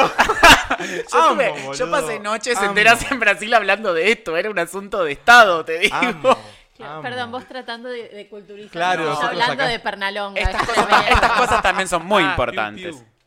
Piu Piu y Frayola se llama. Franjola, ahí está. Gato Franjola es. Silvestre. Tenemos que hacer un episodio de este tipo de cosas Los también. brasileños son mejores. Es con hermoso. Igual el nuestro, el nuestro debe ser igual de arbitrario que el de ellos. Digo, El otro día, los el otro día hay, un tipo en tipo Twitter indignado con- indignado p- con Coringa. Coringa. En Twitter indignado con ¿Quién es Coringa. Coringa? El, ga- Guasón. Guasón. Ah, Es Coringa. Es que En, queda Bra- en raro. Brasil es Coringa. Hermoso. Coringa. Raro es Guasón. Para nosotros Guasón es rarísimo. Joker. Y sí, Joker. fue. es que los- las dos traducciones son Sí. en algún punto arbitrarias. Es todo hermoso. El, el lenguaje es hermoso. ¿Qué sé yo? El otro día decía un compañero de Venezuela, me- de- nada, jodíamos ahí, me dice, ¿tenés idea en Venezuela cómo le dicen eh, a, a hacerte dedo, a acercarte a algún lugar? ¿Tenés No, ah, ah, me pe- pensé que vos le No, preguntabas. es una pregunta, no es retórica, te Ah, la preguntaba no, posta. no sé. Ne- Se dice dar la cola. Entonces me Re. preguntó, vos trajiste, vos trajiste dos cascos pero en la moto. Eh, no, no, bueno, si no me dabas la cola. Perdón, Ya quisieras, Pará. ¿eh? Ya quisieras. pará, pará. Mínimo llévame Che, a ¿y cenar. lo tienen Claro. que pagar así también? Digo, ¿cómo? Porque me- se me arma la pregunta, digo. ¿No me das la cola? Yo Tipo tenía así. un amigo que decía que había que armar una aplicación que sea Uber. Es un Uber beboteado. Digamos, es lo mismo, solo que lo pago de otra En manera. Brasil, Bueno, en en Brasil Brasil hay, sí, pero hay, es Uber, se hay un llama Uber. código. Se llama Uber y tenés que poner un caramelito negro en, en la guantera. Si está el caramelito negro, es Uber. Ay, no te puedo creer, mira. No, Mirá, sí, siempre son están un mejores, paso más ¿eh? adelante. Son Siempre, mejores, siempre. no. Para esas cosas. Salvo el siempre- presidente. Bueno, bueno, No, ahí ay, estamos. Son un No. país maravilloso. Sí. Así que ya saben, a- y a, y a los chicos venezolanos, si tienen algún venezolano cerca, y, Te van a pedir la cola. no, vos les tenés que pedir, ¿te estás en auto, no me dejas la cola? Me reintriga saber cómo, cómo le dicen a dar la cola. Ah, no sé. Ah, Lo dijo, pero no me Entregar la cola, decís. Mm. Sí, no sé. Mirá la, mirá la banalidad que terminamos hablando Bueno, después de Puig. Está bien, son ambas cosas. Pero vine, si Puig hacía literatura con California, estas ¿eh? cosas, justamente. Pero todo es literatura. Para mí esto es, liter- esto, esto es muy literario. Muy literal. Literario. Y una piña al micro se, se durmió. Sí, Pacha está en la mesa durmiendo. Cosita más linda, eh. ¿Viste? Está re tranquila. ¿No vas a leer de Néstor? O... Sí. Eh, de Néstor De sí, está. Y después está, traje a Lemebel. ¿A la Lemebel la conocen? No. ¿No? Lemebel es chileno, de los 80. Me gusta mucho ese libro. Re Ah, es quiero. una- son las ediciones independientes de Córdoba, sí, sí, muy, es muy bellas. lindo. Y nada, este hombre escri- escribía, pero es, es. No, es un despelote. Eh, y traje uno para armar quilombo con el Pride y Stonewall, porque. Porque Sudaca, como que se mete ahí un poquito con eso. Y está Carlitos Correas, que no es muy conocido, pero se lo traje, que tiene un cuento del 50, de los 50, sobre un shire, pero que termina bien. Por el eh, cuento por el cual fue detenido Ah, y mirá. suspendieron la revista en la cual fue publicado el cuento. O sea, era un escándalo en ese momento. Qué loco, Eh, eh. él fue profesor de la Facultad de Filosofía, Carlos Correa. Y tenía el cuento Marica Vieja. Y ten- tiene el cuento ese, se llama La narración de la historia. Es bellísimo. Es, es un shire. Contar un shire en la tetera de Constitución, Sí, digamos. sí, sí, como que no hay nada nuevo bajo el sol, ¿eh? Sí. Es, los espacios son los mismos. Son los mismos espacios. Y... Pero en los 50. Mira. Como- ¿Y vos vas a escribir Así algo, que- José, Pepe? Estoy hace dos años muy obsesionado con una novela eh, que está terminada y corregida y corregida y corregida y corregida. La estoy mandando a certámenes. eh, Vas y, a venir a presentarla. Y si, si algún día El algún certamen me da bola, podría ser. Y si no, yo creo que el año que viene, ¿Y si no editarlo por sale tu ni- cuenta? Claro, si no sale nada, el año que viene la editaría por mi cuenta. Excelente. Me encantaría Viste que hay un montón de. Va, un montón. Pero hay un par de, de editoriales que hacen preventas del libro, con eso financian. eh, nada, está, a mí me parece que es una ah, iniciativa que está buenísima. Sí. Absolutamente. Para sí, sí. autogestionar autores que por ahí las editoriales grandes no, no Sí, registran. Está bueno. Sí, yo creo que ese va a ser el La plan. recompramos del- la preventa. Obvio. gracias. Más Te- vale te que sí. militamos la preventa Ay, como. Sí, de hecho, bueno, es como medio toda esta, esta línea, vejación, violación, Ah, y de- de tranqui. todo, de- de- pero gays. Eh, Curas, monjas, mucho cura, todo. Pernalonga. Hay, hay mucho Pernalonga, cura. perros, gatos, caballos, todo Sí, ahí. Una cosa tremenda. Hay todo, todo, todo. Vos Muy sabés que bien. en el taller literario que, que- al que voy me decían como, ¿por qué el narrador es un viejo conservador y fascista? O sea, me dice como que la voz del narrador es un viejo Sí. facho. "Porque me gusta que el viejo facho esté con las traves, como que esté conviviendo todo eso en el mismo, eh, en el mismo escenario, digamos. Hermoso. Pero bueno, es un poco eso. Después de Puig, ¿con cuál seguimos? Seguimos, ah, bueno, sigamos con, con, Per- con Perlonger, ya que lo llamamos tanto. Perlonger. Yo no sé si saben, Perlonger fue uno de los primeros que se animó a Rob se escribir risa. sobre Eva Perón. Ah. El, el- ¿Contemporáneo en ese momento o ya y muy cue- el posterior? cuento es de los 80. No, es Ah, muy entonces no. me posterior. equivoco, Sí, muy es posterior. Lo que tiene, a ver, había ya otros cuentos. Ay, veas, ay, esto es tan de maestra ciruela que me sale, pero bueno. Me encanta. Eh, Así que vos. Estamos fascinados, no Sí, estamos así ¿No escuchando como si, tipo- estamos como así? Y a mí que me encanta. Mira que para a mí no me tenernos cuesta así los ¿eh? viernes.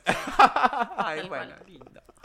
No, eh, sobre Eva Perón se escribió un montón. Sí, es como claro. un foco de la literatura argentina que no, no se abandona. Está David Viñas, está. ay, me quedé- me quedé- Saer, Borges.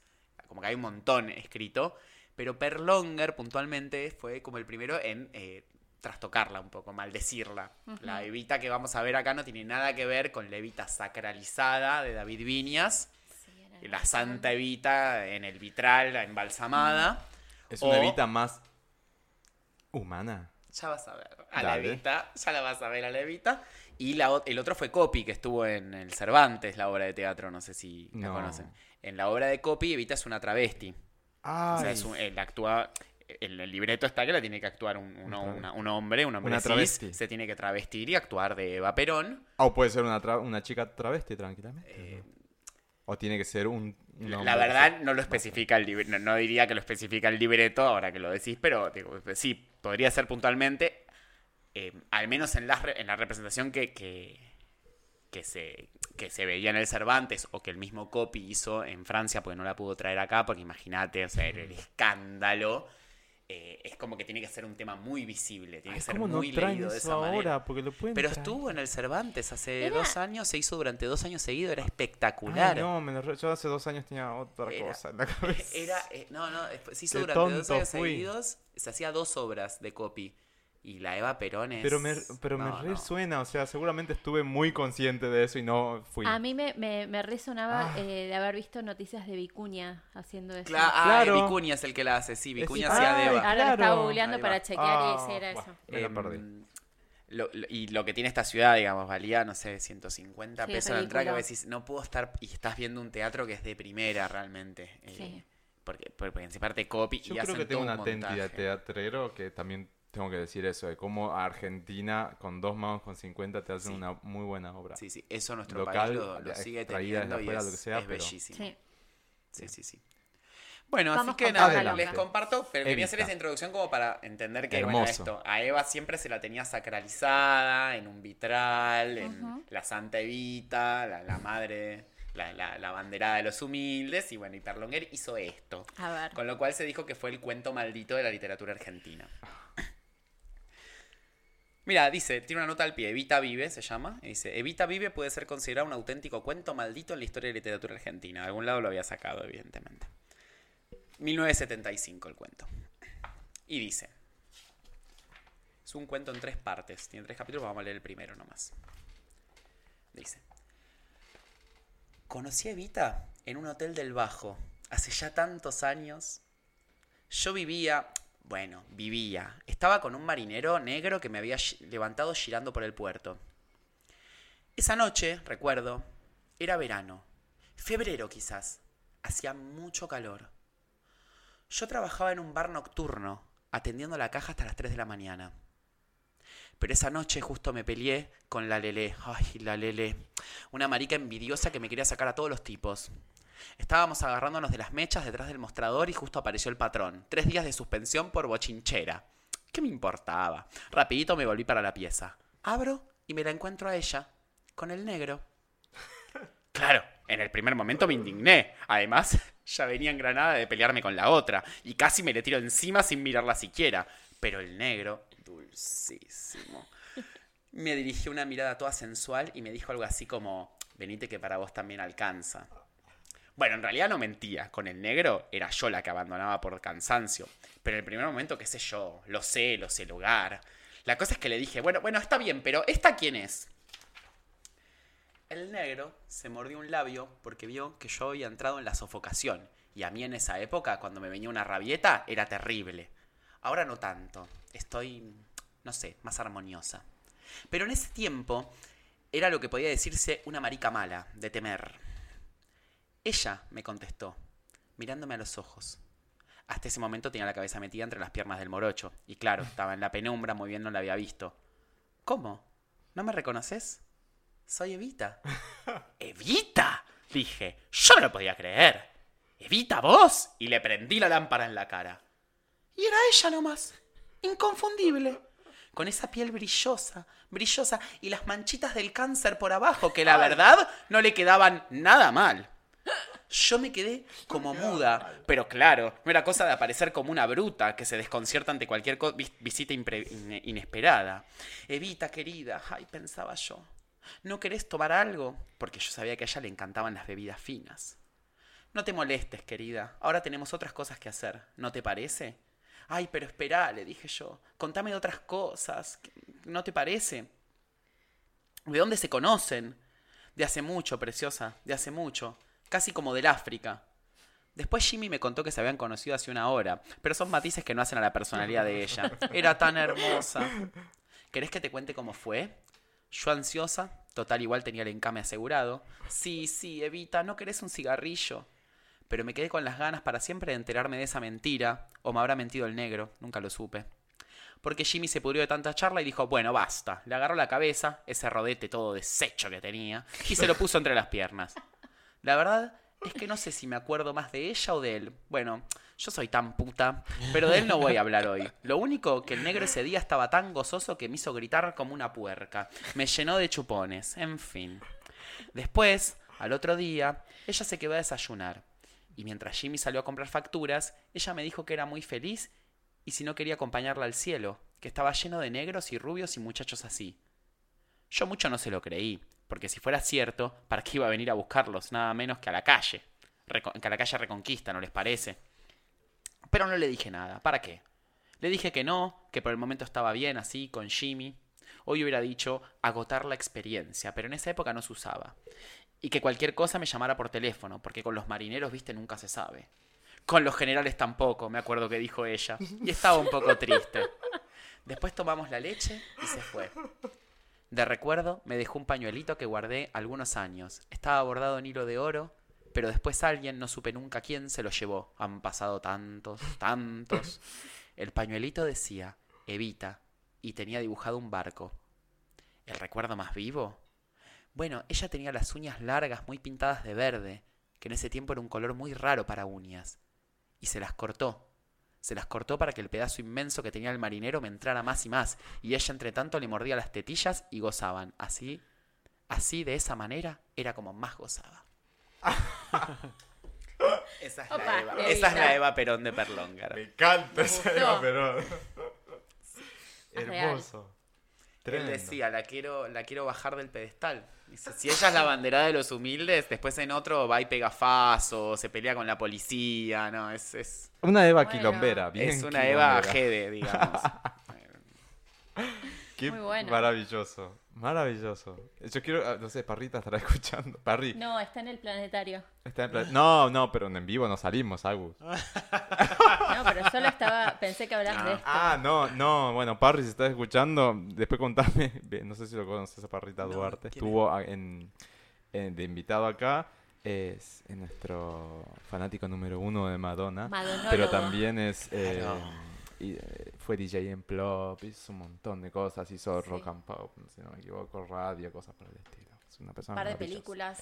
Tiene Y un premios como Eviter. actor. Ah, es un Evita. Es un Eviter. Es, Me es encanta. Madonner y Eviter. Madonna y, y Eviter.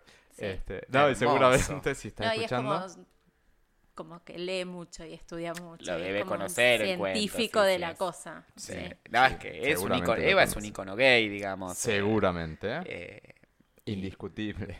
Y este cuento, bueno, te- la hace como más gay todavía. Si, si- si era, si era posible, digamos, intervenirla de esta manera promiscua, pega faso, se pelea con la yuta. Y... Pero, ¿Y este libro es todo sobre Eva? No, no, este es Prosa Plebeya, es una recompilación, pero tiene un capítulo que se llama Eva Perón, que tiene todos. Que to- cuenta todos los, los quilombos en los que Sí. se anduvo metiendo. Después tiene uno que es el Está cadáver buenísimo. explicándole a la, a la embalsamadora cómo embalsamarla. Para el Es- cadáver de Vita. Claro, es, es, hermoso. hágame bien, hágame bien el pelo, me pinta el esmalte, las uñas con esmalte Revlon, me pone como es el cadáver eh, explicando, no, no, a mí me dejas linda para toda la eternidad, nada de Qué belleza eso. Qué maravilloso. eh, Cuánta Perlonger era, eh, era un genio realmente. En la este descripción hombre. de este episodio vamos a tener que poner largo y tendido todo, de todos los autores y libros que se, han, Sí. que se han hablado y los que estás leyendo, que son maravillosos. Son maravillosos. Me alegro que guste. Tenía miedo que aburra un poco No. el tema de la. No, nada, estamos así el los tema tres. de la. No, porque- no, no, no. Yo me imaginaba que iba a ser así, pues ya como te había visto la otra vez dije, va a estar genial. Me alegro. ¿Quién sigue después de Y Pernalón? no sé, de Pernalón. Pernalonga. tenemos al, Pernalonga, ya quedó. al de la Lemebel. La Lemebel tiene un cuento hermoso. Yo les voy a hacer, les voy a dejar la, la chica. La chica. La chica. Eh, el, el mejor cuento para mí se llama La Noche de los Bisones o La Última Fiesta de la Unidad Popular. Eh, este cuento es, nada, para mí es una obra maestra, pero son unas 15 páginas, no lo vamos a leer acá. eh, pero es realmente. Yo, de hecho, la primera vez que lo escuché me lo leyó un amigo. Estábamos un poquito borrachos en su casa y me dijo: No, Ah, no, no, vos tenés que saber. Qué lindo me eso. lo leyó entero. Si algo lindo es que alguien te lea No, y se, sí. se genera así como una intimidad y un vínculo Ah, tan hermoso sí, que amo. yo. Total, total. Amo, Pero bueno, amo, este amo. cuento es, eh, nada, lo recomiendo mucho. El nombre lo dice, es la última noche antes de que Pinochet haga el golpe en Chile. Y son Mm. un grupo de maricas travestis que están reunidas festejando el año nuevo. Eh, eh, es, es el año nuevo antes del septiembre donde Pinochet hace el golpe. Sí. Eh, y bueno, y es lo que va pasando con cada una. Y adviene la dictadura y el SIDA. Como son- Por eso el libro se llama Crónicas de Sidario, son todas historias de SIDA. Entonces Ah, eso es como la peste llega con la dictadura y barre todo lo que había antes. Tremendo. Con ellos incluidos y va narrando. es muy tremendo, va narrando la muerte de cada una, pero, pero está tan bien escrito y es tan, nada, está tan, tan, tan precioso como lo hace que a realmente... una foto al, al Ah, y título, la edición que así, es muy... Es un mega... te- Además, sí, me encanta la para edición. publicarlo en el... Saque, Tremendo. Y el título del cuento. La noche de los bisones. Así nos vamos de Argentina un poco a Chile, porque si no era como muy nacionalista esto. Y Pepe nos va a leer el último texto de... De Pedro Lemebel. Bien. Se llama Crónicas de Nueva York, el bar Stonewall. Que si a uno lo invitan a Nueva York, con todos los gastos pagados, a participar del evento Stonewall, a 20 años de la paleo policial, protagonizado por las chicas gay que en 1964 se tomaron un bar en el barrio del Village. Que si a uno le cuentan el cuento y se siente obligado a persignarse en el lugar del suceso, un barcito oscuro, santuario de la causa homosexual, donde viene la sodomía turística a depositar sus ofrendas florales. Porque ahí, en la vitrina, se exhiben las fotos destenidas de las veteranas hipientas que resistieron no sé cuántos días al acoso de la ley, la agresión policíaca que pretendió desalojarlas sin éxito. Entonces, ¿cómo no derramar una lágrima en esta gruta de Lourdes Gay?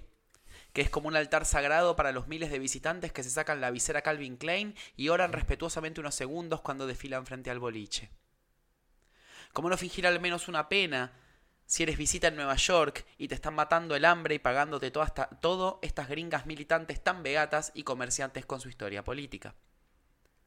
¿Cómo no simular educadamente que sueltas la emoción con esas caras, por esas caras de las fotos en blanco y negro, que podrían ser de una película antigua que nunca vimos? Esas fotos de los próceres gays, como sacados de Woodstock, coronados de rosas y cintitas de colores en la ventana del bar Stonewall, lo mismo que en toda la cuadra, lo mismo que en todo el barrio del Village, decorado como una torta con los atuendos de la moda colisa. Porque cuando te bajas del metro en Christopher Street, te encuentras de sopetón con una tonelada de músculos y físico-culturistas, en mini short, peladas y con aritos. Las parejas de hombres en patines pasean de la mano, sopladas por tu lado como si no te vieran. ¿Y cómo te van a ver si uno es tan re fea y arrastra por el mundo su desnutrición de loca tercermundista? ¿Cómo te van a dar pelota si uno lleva esta cara chilena asombrada frente a ese Olimpo de homosexuales potentes y bien comidos que te miran con asco, como diciéndote, te hacemos el favor de traerte, indiecita, a la catedral del orgullo gay? Y uno anda tan despistada en estos escenarios del gran mundo, mirando a las tiendas llenas de fetiches sadomasoquistas, de clavos, alfileres de gancho y tornillos y pinches y cuánta porquería metálica para torturarse el ¡Ay, qué dolor! ¡Qué susto ver en la esquina ese grupo Leather con sus con sus moros, bigotes, cueros, bototos y esa brutalidad fascista que te recuerda a las pandillas de machos que en Chile uno les hacía el quite, cruzaba la calle y caminaba tiesa fingiendo mirar otro lado. Pero aquí en el village, en la placita frente al bar Stonewall, abunda esa potencia masculina que da pánico, que te empequeñece como una mosquita latina parada en este barrio del sexo rubio. En este sector de Manhattan, la zona rosa de Nueva York, donde las cosas valen un ojo de la cara, el epicentro del tour comercial para los homosexuales con dólares que visitan la ciudad. Sobre todo en esta fiesta mundial, en que la isla de Manhattan luce embanderada con todos los colores del arco iris gay, que más bien es uno solo, el blanco, porque tal vez lo gay es blanco. Basta entrar en el bar Stonewall, que siempre está de noche, para darse cuenta que la concurrencia es mayoritariamente clara, rubia y viril, como en esas cantinas de las películas de vaqueros. Y si por casualidad hay algún negro y alguna loca latina, es para que no digan que son antidemocráticos. Por eso no me quedé mucho rato en el histórico barcito. Una rápida ojeada y uno se da cuenta que no tiene nada que hacer allí, que no pertenece al oro postal de la clásica estética musculada, que la ciudad de Nueva York tiene otros recovecos donde no sentirse tan extraño, otros bares más contaminados donde el alma latina salsea su canción territorial. Tremendo. Yo no conocí Stonewall. Y eso que estuve allá. Es eh, para mí con el año del Pride que venimos como con este rainbow washing tan, tan grande es como muy necesario volver a, a estos textos. Está muy bueno. Hay un, perdón, hay sí. una página de Instagram muy buena que se llama Gays of Late Capitalism, Gays del capitalismo tardío, Sí. que sube estas cosas, como imágenes de un policía con la bandera del Pride, como cosas bizarras de esta moda, de esto de que de golpe somos moda. Eh, como que se suben. Tremendo eso. No, no, tampoco es que lo condenan, no lo bardean, ellos lo suben. A mí me gusta esa, como la. Ellos lo muestran. Mirá, tipo. el ba- los policías en la marcha con la banderita, el, la American Express con la bandera del orgullo, como esas bizarriadas que pasan que uno se queda como diciendo. Bueno, qué Bueno, sé yo, sí. joya. Sí, ver, hablamos de eso en algún momento y dijimos, bueno, a ver, entre que no haya nada y por lo menos que lo hagan de onda, pero sabemos que es por, por otros intereses, Sí. y si te da un poco de visión, o no sé, veamos el lado bueno, aprovechemos eso, que es... Sí, pero también está bueno marcarlo y decir, bueno, contrata gente, que la campaña la diseñe gente que pertenece al colectivo. O sea, como... Dijimos eso también. O sea, Eso- que no sea Está buenísimo que se visibilice, pero que no sea solo eso para Claro, que ganes guita. Hay como un montón de cosas atrás que, Tal cual. ¿Tienen, que valen más. ¿Tienen las historias? ¿Vamos a hacerlo el juego o no nos vamos a hacer el juego? Dale. Háganlo- no, no, hagan así. Ustedes hacen las historias y yo digo cuál es verdad y cuál No, es no vale, no tiene sentido. Vamos, ah, lo hacemos rápido. Lo hacemos rápido. ¿Lo pensaste o no? ¿No tienes una verdadera y una falsa? No, todo en mi vida es verdad. Bueno, pues, contanos, a ver. Esta es No, una ¿por qué mentira. te tengo que empezar yo? No, empieza Bueno, vos. empieza Rob. Bueno, yo tengo, tengo dos mentiras y una verdad. Dale. ¿Sí? Bueno, muy rápido porque soy malísimo para mentir. Así que... Y lo va a hacer mirando el celular. Ni siquiera nos va a mirar a la cara para que no nos demos cuenta si está mintiendo Sí, o no. obvio. Bueno, Es verdad que difícil. la primera... Entre paréntesis, lo cortamos a Pepe después de haber leído. eh, No, igual. pero bueno, es para. No, tranquilo. No, no, no había más que agregar. No había Sí. nada No, más que era- agregar. Excelente, vamos Pepe. Vamos Pepe, que vamos Rob. Bueno, seguimos. Y porque estábamos hablando todo y yo de pronto dije, bueno, contemos las anécdotas. Solemos Bueno. interrumpir así. Sí. Está muy bien. Dos mentiras una verdad. Eh, la primera sería que mi nombre está inspirado en una película yankee. Robson se llama él. Bueno, segunda historia. eh, que yo llegué una semana antes a un evento, yo y más 12 amigos. O sea, 13 tipos fueron. A Tipos un fueron evento, un evento. una semana antes. Ah, tranca. Bueno, y... Ay, esa... Ah, sí. Y que mi- porque tomé nota por eso. Que mis padres pensaban que yo era una nena por un error médico.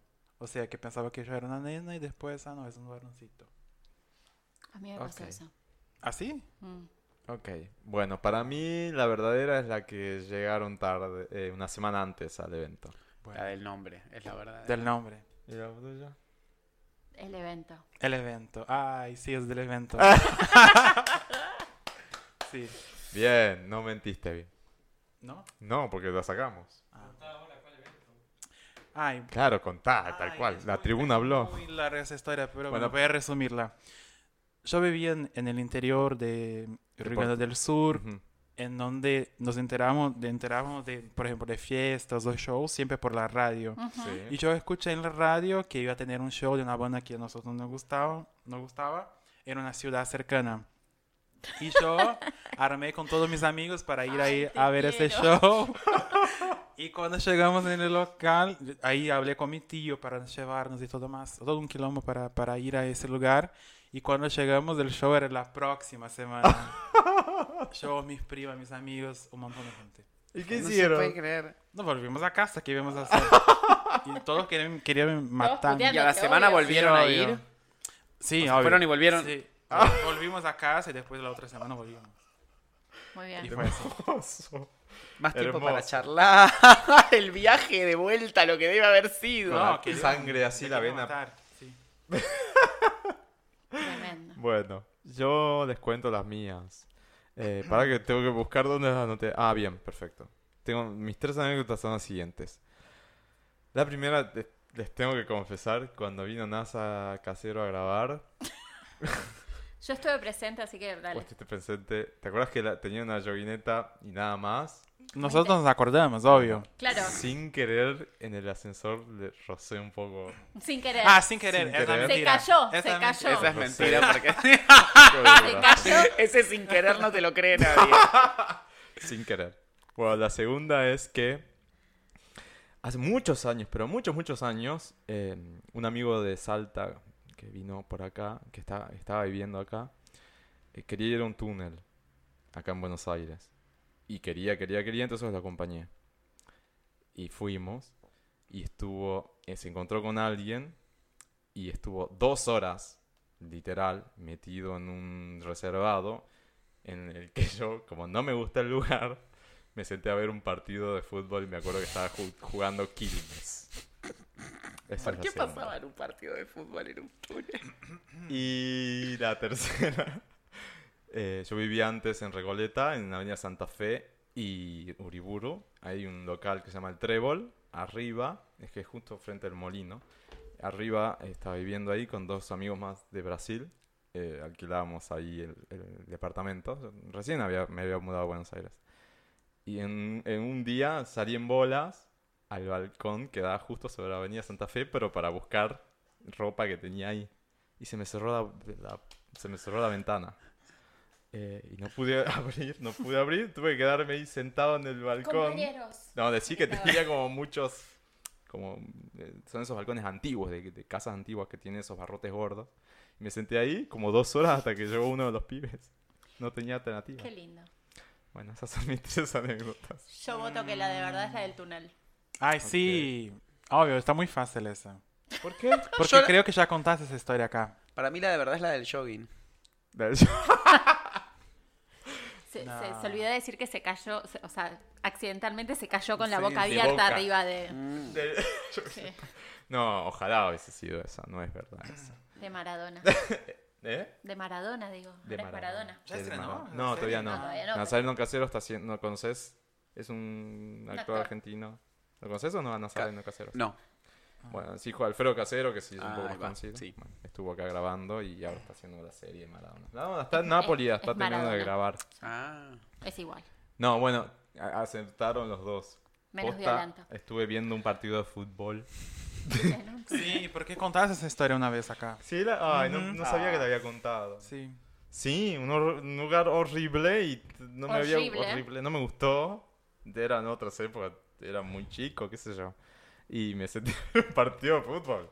Porque habían tipo televisores y estaban Ay, suena tan. unos sillones. Tipo, y te están pasando la porno en uno y el partido tal de cual, Quilmes que al pasaban el- ¡Ah! Y venían y se te sentaban y te querían charlar y yo... Yo estoy mirando el viendo el partido. partido. No me hablen, no me hablen, ¿Y no por qué quiero un hacer partido? nada. Nunca me, me imaginaría un partido. ¿Eh? Y pues después te cuento bien cómo fue la situación. Horrible. Pero bueno. Oye, oye. Eran otras épocas. Capaz que ahora no, ya ni iría, pero si iría no sería otro cantar. Qué sé yo, no sé. Son cosas. Eh, Pepe, contanos tus anécdotas. Em, las mías eran como más escuetas. Era como. No importa. Era como tres polvos delirantes y. Dale. Dale. Bueno. Me acosté con.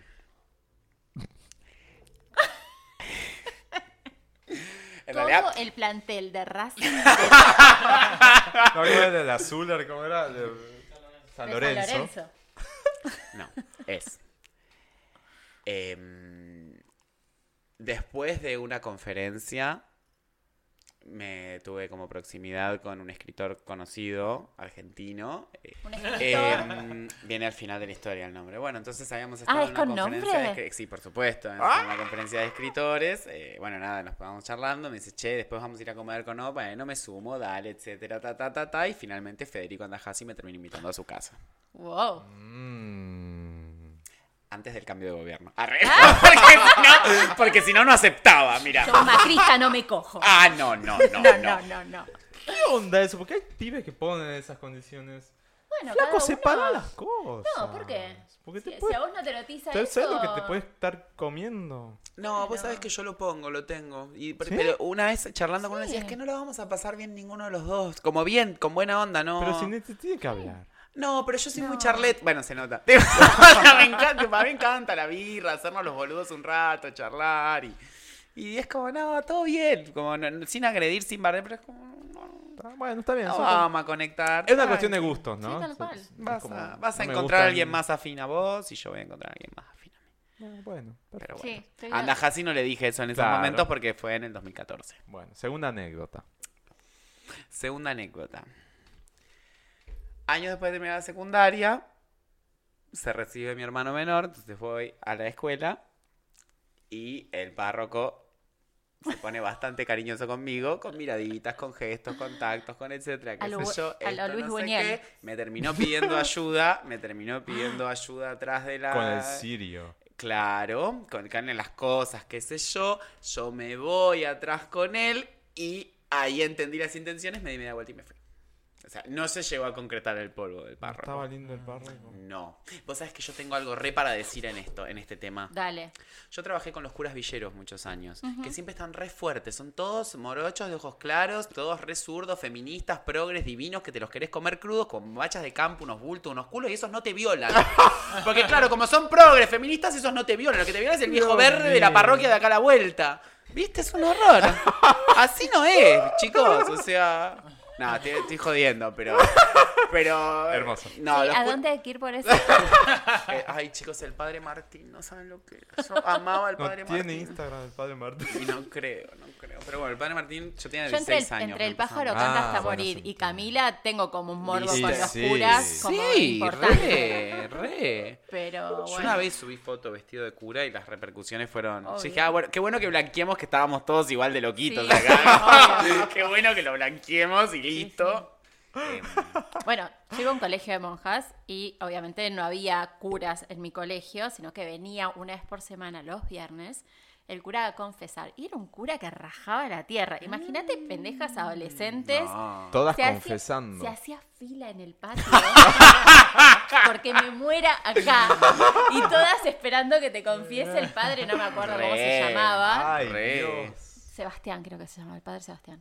¿Cómo Y- tuve esas experiencias? Sí. Eran unos viejos. A mí ese no me daba mucho morbo. Bueno, a mí Pero- el que me pasó era un viejo decrépito, inmundo, horrible. No, no. horrible. Dios, pobre padre Vidal, pero bueno, era así, señor. Usted que desde el más allá. En ¿La fin, tercera? tercera. Tercera, Está re difícil. asado de fin de año en uno de mis ex trabajos. Todo muy buena onda, todo etcétera, qué sé yo. Mi jefe ofrece llevarnos a todos a cada uno con el auto a su casa. Yo termino último y cuando me despido me chapa y terminé amaneciendo en la casa de mi jefe. Me gustó. Cosa que puede suceder. Ah, Está re difícil, ¿eh? Yo voto por la del cura. Porque es muy posible. Mm, Yo. mm, Yo por la del cura también. También, también. Adivinamos. No, chicos, yo soy re puta. Nunca digo que no. Eh, no, la del jefe. Ah, Y fue la que más leve contaste. Por ahí, ah, mira. No me Sos di cuenta, muy buen pero claro, mentiroso. fue para... Sí, Evidentemente sí, no quería desarrollar para sin no... detalles ni nada. Sí, no me cogí a Federico Andajasi tampoco. Ah, Y me lo cogería. No. bueno. Voy volviendo para atrás. Mirá vos la del jefe. Qué Sí, hijo de mí. mi Qué lindo. jefe. ¿Y después? ¿Qué pasó? No, muy, muy, muy ubicado. Debo decir, debo hablar solo bien de ese jefe. Como que quedó ahí. Sigo siendo tu jefe. Y re, nunca un comentario fuera de lugar, nunca, nunca nada. Como después, tipo, listo, nos dimos la mano volvió todo. Y muy, incluso te diría más, más con pinches después de eso. Como fue algo Claro. lindo, fue algo que ayudó a la- la- al A clima la laboral. relación. ¡Ay, clima Sí, laboral! Porque, Sí, porque hasta ese para- momento todo muy acartonado y después tipo de eso es como, no sé, che, el fin, ah, fui a, fui a work, el fin, como entendés, como empezamos como a hablar Con más de... Un poco más de de- complicidad. de mundo gay, eh, como que me entró a contar de no sé si tenía algún chongo, etcétera. como que se rompió un, un- un secreto vos. que los dos lo sabíamos y no se decía. Ahí estaba lindo, mi jefe. aparte. Mira vos. Bien. Sí, fue un remorbo. Yo también tengo morbo con mi jefe, ¿viste? Bueno, mi tío en realidad. Ay, sí, es hermoso. Sí, muy. Sí, pero Yo bueno. no puedo decir nada. Que nunca se sepa dónde trabajo. Que nunca. se- No, de mi anterior laburo no. ¿Ah? Yo nunca dije dónde trabajo, sí. No, No, nunca dije. nunca dije Puede el ser nombre. que sí o pusimos un loro o algo por el estilo. No, yo de mi laburo Sí, no puedo decir nada porque es muy chico todo y no, no puedo- y hay gente de mi laburo que está escuchando. Claro. Eh, y. No, y del anterior no, por Dios, por el amor de Dios, esos directores que tenía. Mm. No, bueno, buen mentiroso. Me encantó. No adiviné ninguna yo, así que estuvo re bien que por lo menos no adivinaran la mía. Vamos con la de Agus. Bueno. Agus, te- te- te- te- Me no te vas a salvar. Eh, tenía 17 años, iba a bailar y me, me empujó una promotora de, de Beldent. viste, las que van a los Ay, boliches a la noche a repartir, y me empujó y yo me puse re loca y la agarré de los pelos y nos agarramos a las piñas en el boliche. Ok. Una. La otra, un día fui a una reunión de trabajo, eh, me bajé del remis, fui a la reunión, bajé y me subí a un auto que no era el remis. Y casi infarto a una señora. Estaba ahí estacionado, tipo. Entré, me subí y la señora quedó como- ¡Ay, muy bueno! Sí. Y la tercera, en Bariloche, eh, venía haciendo trencito, eh, Pepe, Pepe, Pepe, tomando cerveza del pico y frenaron y me di la botella y me partí un diente. Dios. Bueno, Digan. Yo quiero que sea la del auto. Yo también. Así que digo la del auto porque es muy por buena. favor, lo deseo con todas mis, mis fuerzas. Es bien posible. Todos son muy... Yo me quedo con de Bariloche. De Ay, Bariloche. ¡Ay, gané! No, fue era la primera. ¡Ah! ¡Bien! De Berlín. También era buena igual. La agarré de las mechas, pero estaba re en pedo, disculpen, pasa. Disculpame, no, pero la del auto le pasó a la madre de una amiga que le pasaran, le pasaban historias maravillosas. Y la de la botella le pasó a mi prima. Ah, Así que son, historias, historias reales, pero la mía fue la de agarrar. Se me- partió me el vengué, me diente vengué. con la botella. Sí. Yo me lo partí a los... En Bariloche, ¿entendés? Tipo, La viaje paleta. de egresados, PBB y el diente así. Ah. Bueno, yo me lo como, partí en, "Uh, en la escuela jugando. ¿qué es eso? La paleta. Ay, chicos, cuídense las paletas que no crecen más. No, Son únicas. Van a tener una falsa por el resto de su vida. yo tengo. una. Yo también. A ver. con la bici. No se nota. Igual no se nota. Nada. ¿no? Eh, vamos con. Gané, soy re mentirosa. Vamos. pará. pasa. ¿Quién ¿Qué? ganó? Ga- Ah, Ah, porque nadie te adivinó. Y a Pepe. Sí, a mí también, pero a ustedes también les... No, no les... Sí, les adivinamos. Nosotros adivinamos Ah, a yo él. no adiviné a mí nada, me pero- adivinaron. Ah, ¿y él también? Mirá, Ah, empate. Empate. Buenos mentirosos tenemos acá. Ojo el otro lado. bueno, vamos con las secciones. Vamos a hacer unas Mm. secciones así un poco más express. Porque si vamos a estar Dina- hasta las 3 de la mañana acá. dinámicas. ¿Sí? Vamos con qué país. Igual está tan bueno que que dure. ¡Qué país! Mamá, dice doña Elisa que nos vayamos todos a la mierda. Además, yo había hecho los deberes y había escrito Sí. varias cosas para hablar con Pepe que me parecían súper interesantes, pero pasó el Igual tiempo. va a venir de nuevo al episodio de historias de colegio religioso. Re, re. Sí, ya, quiero, que- ya quiero ese episodio. Así que me voy a guardar esa nota para cuando Pepe nos vuelva a visitar. Sí. Pero mientras estamos en la sección de ¿Qué país? Que es la sección en la cual nos quejamos de las cosas que pasan, no solamente en Argentina, que da para mucho, sino a nivel general. Yo tiro uno primero en general, que es todo la bola de porquería que se armó a la vuelta del Amazonas que ardía en llamas y que sigue ardiendo todavía.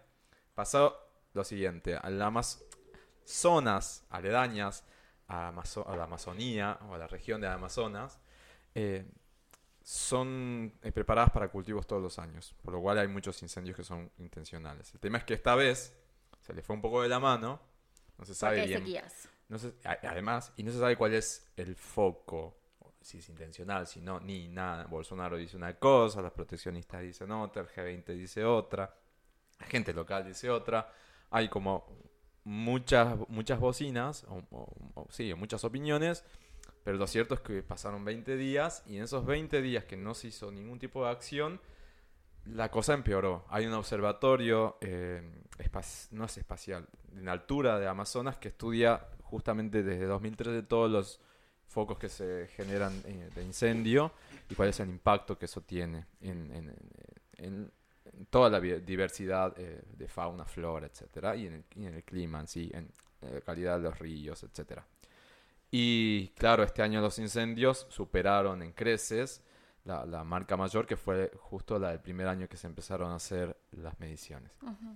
Eso como contexto, para que se entienda, igual nadie- todos estuvimos al tanto estas últimas semanas de lo que pasó, qué sé yo. Llegó una nube negra que oscureció San Pablo, eh, San Pablo A las tres de la 3 de la tarde. O sea, los hechos existen. Después Bolsonaro eh, eh, salió a discutir el tema de la soberanía del Amazonas contra una potencial ayuda del G20, que lo, lo sacó volando. Sea, hu- hubo un montón... Bueno, ¿qué ¿Cuál país para razón- todo eso que la- pasó? La razón que dio para rechazar la ayuda. Soberanía. Es, no voy a permitir que capitales extranjeros sean invertidos en esto que yo lo puedo solucionar. ¿Lo puedes solucionar? No, No porque todavía puede. sigue Por ardiendo. eso, o sea, No y- Y además, perdón, también digo, él está con... Yo realmente no lo podía creer cuando lo vi, que las ONGs comunistas prendieron fuego el Amazonas. O sea, te- Eso fue lo que el- dijo. El tipo maneja un Es un nivel de delirio. O sea, realmente Brasil, eh, yo lo siento muchísimo, porque es un país que quiero mucho y viví ahí. Y es realmente muy preocupante. Están renes de, de- de- del delirio. eh, del delirio de, su- de- de la persona que está a cargo del Ejecutivo. Y a todas partes les está Porque- pegando, porque está pegando al tema del cine nacional, al tema del o sea, tema cultural, les está pegando por todas partes, Con la universidad está con la universidad camino. también. ¿Eh? Ahí está la ley, ¿esta cómo se llama? Ancini. Ancini, creo que es. eh, sí, él dijo que va a poner un filtro para que Un se aprueben observatorio de películas qué para películas la se familia. pueden hacer. Exactamente. O sea, no vas a poder tener contenido... Porque a él no le gusta lo que es muy diverso, ¿no? Ya, ya sí. baneó el tema del Banco de Brasil, la publicidad del Banco de Brasil, porque era muy diversa. ¿Cuántos años le quedan? ¿Cuatro? También es estructural, digo, esto seguramente vos Rob, lo sabés mejor. Entiendo que el ministro de Medio Ambiente es uno de los principales empresarios de la agroindustria. Claro. O sea, ya ahí hay algo estructural que está mal La parido de arranque. O La sea, la- ministra de Educación también es una, Es una derecha. eh, ne- nenes, con cel- nenes con celeste, nenas con rosa. No, esa algo es la de derechos humanos, es más preocupante Derechos todavía. Sí, sí, sí. Eh, pero digo, el tema, ahí bueno, vos pones una pastora evangelista, eh, ahí es como por lo menos contradictorio, pero aquí vos estás poniendo en el mismo, en el cargo de que debería limitar a la otra persona, estás pon- poniendo los dos en, la misma, en el mismo cuerpo. Sí. O sea, un empresario es aquel que debería limitarse a sí mismo, o sea, no lo va a hacer. No, o sea, no, va a hacer lo que quiera y terminás en una Amazon incendiada, Mm, básicamente. Porque Sí. no hay nadie poniéndole tra- trabas, no, pero poniéndole normas No. a, eh, a las empresas. Sí, sí, sí, totalmente. Y bueno, es lamentable porque realmente el Amazonas se está ardiendo. Hasta el día de hoy todavía siguen habiendo fo- focos de incendio bastante importantes. Es, es, es grave porque más allá de lo que todos sabemos que el Amazonas es pulmón del mundo, etcétera, todo lo que se pueda decir más de, al lado cliché, hay especies que, se, que, que solamente hay en, en el Amazonas y que están desapareciendo, por, consumidas por el fuego, básicamente. Del lado ambien- ambientalista tenemos eso, o sea, es, es muy grave. Y también otro disparador que generó esto es la comparación que se hizo con las, con las donaciones eh, que se hicieron a Notre Dame. Notre Dame. Que no puede ser pasado por alto, porque eso te, te demuestra en realidad quién está, quién te gobierna y cuáles son las prioridades hoy por hoy a nivel global. Porque las donaciones, los 2 millones, billones, no sé cuántos, que recibió Notre Dame, son de millonarios globales. O sea, de todo el, de todo el planeta, eh, de, todo el, de todo el mundo. Recibieron, donaciones de todo el mundo. Amazonas no tuvo la suerte que tuvo Notre Dame. Entonces, ¿qué es más importante hoy? No, no discuto que Notre Dame sea lo que, es, lo que representa culturalmente, ponele si querés, ¿no? Todo lo que se puede llegar a discutir desde ese lado. Pero hay que darle bola a los recursos naturales. Estamos empezando a plantearnos desde si se puede o no pedir una pajita en un restaurante.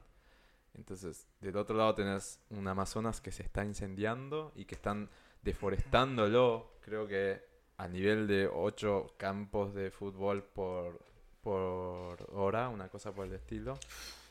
Eh, y que políticamente no hacen nada para eso y que no lo van a poder hacer desde afuera porque ya lo, lo dejó muy en claro eh, Bolsonaro. No va a poner en jaque el tema de la soberanía del Amazonas. Eh, es preocupante. Eso es mi, te- mi- ¿Qué país iba para esto? Para todo lo que se armó a la vuelta. Sí, con ¿no? respecto a lo de Notre Dame, queda bien claro que, digamos, a la altura en la que estamos, el que gobierna va a ser siempre el capital. Ah, El que gobierna eso. básicamente es eso, digo, Sí. produce valor, es valioso en el mercado, lo es, bueno, ponemos millones, no lo es, no se pone. Y agregar también que hay, si no me equivoco, más de 60 comunidades nativas.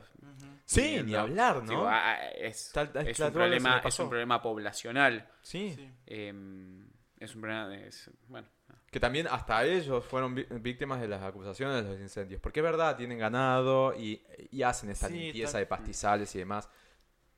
Bueno, pero, pero, de ahí a que hayan ocasionado pero todo evidentemente, esto- digo, evidentemente tampoco había normas ahí. O sea, evidentemente hay una vacancia por parte del Estado para reglamentar eso. ¿Por qué? Porque el ministro es el propio empresario Sí. que está explotando. Sí, sí, sí. Evidentemente hubo una falla. Bueno, y ahí. eso pasa, y ojo, Amazonas, pero también te dispara eh, discutir esto a nivel nacional en Salta, la expropiación de campos, la toma de campos, es impresionante, la deforestación que se está haciendo, lo que permitió eh, el gobierno actual en los últimos años fue bastante grave y no hay mucha campana tampoco, no se sabe mucho de eso. Y es bastante terrible. Yo tengo cerca una- un amigo que le han, le han, le han tomado campos y los campos no los volví a recuperar desde hace cinco años ya. Cuatro años. Los tiene tomados. Y han hecho una deforestación primero, después han hecho asentamientos poblacionales y del lado del Estado no hubo ningún tipo de seguridad. O sea, ya está, él los da por perdido.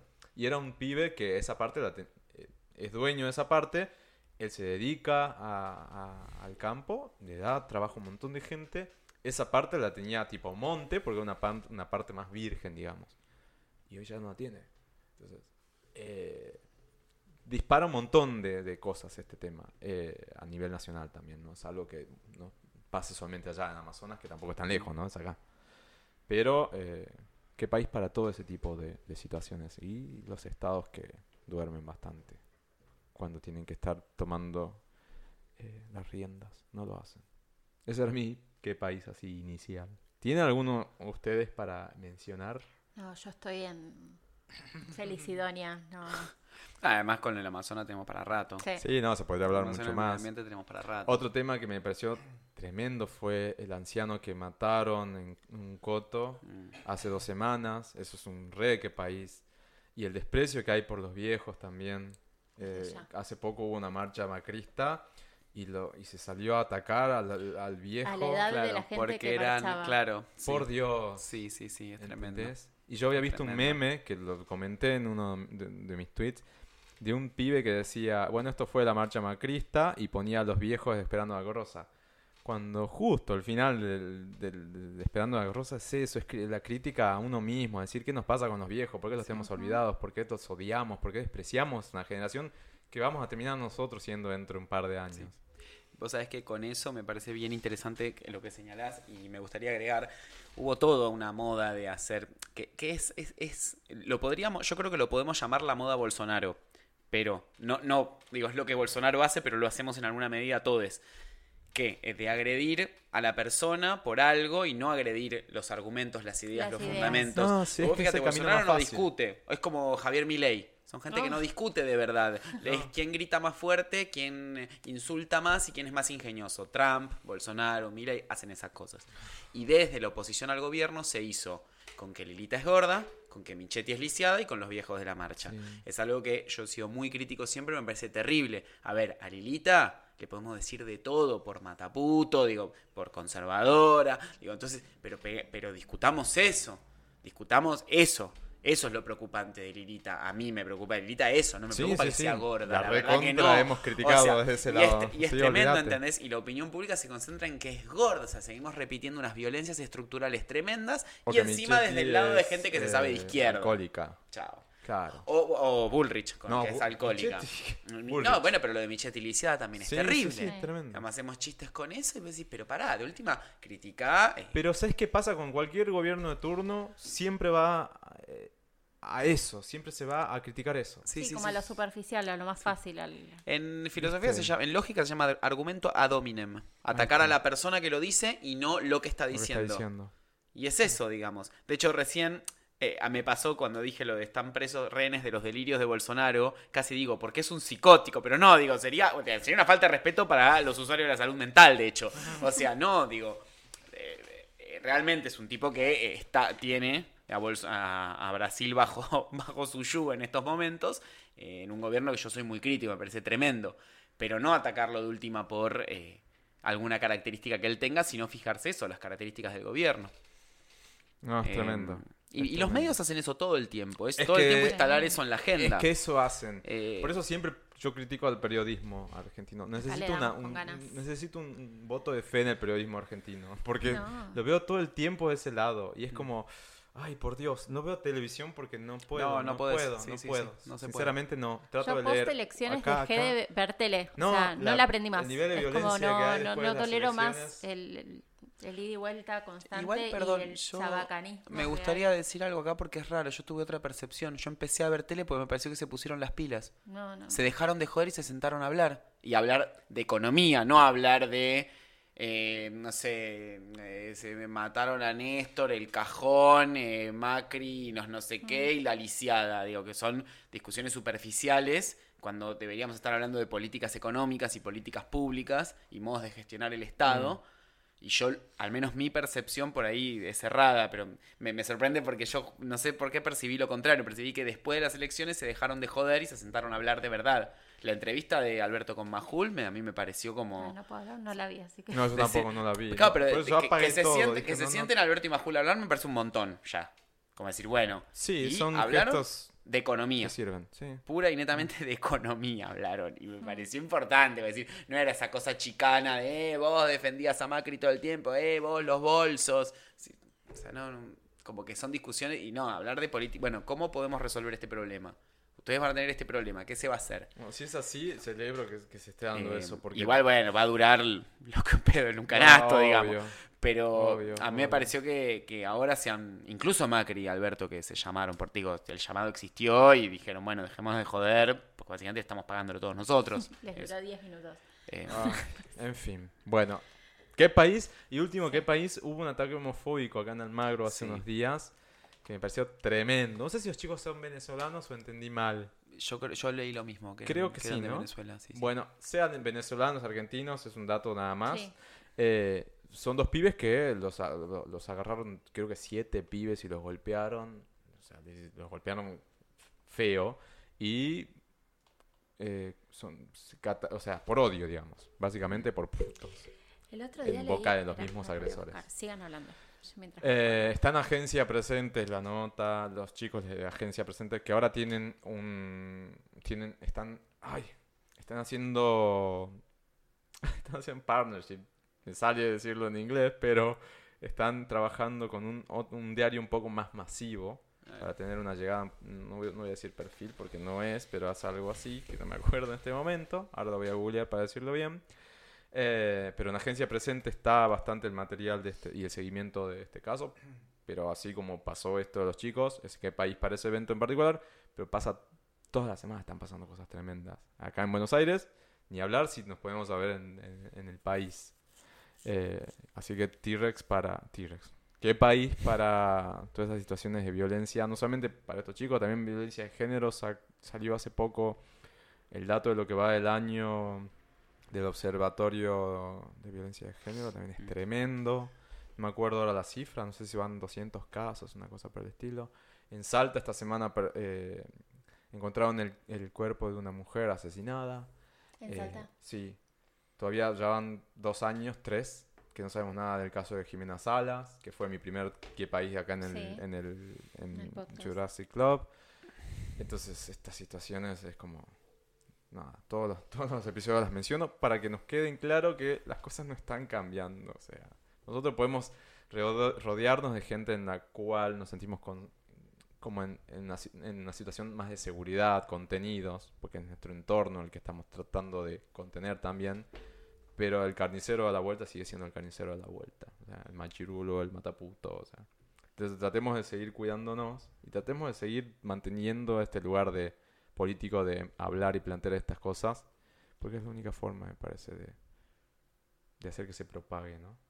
No sé. Me, me, me preocupa mucho esto. Que no puedas andar tranquilo en la calle porque te pueden ag- agredir eh, siete dementes locos que violentos. Mm. Eh, es tremendo. Y puntualmente, a mí me parece, no cambia nada todo lo que estás diciendo, yo estoy completamente de acuerdo con todo lo que dijiste. Me parece significativo el Palermo, Buenos Aires, digo, porque se arma también este mito de que acá está todo bien, de que no No, pasa nada. No es el Castro.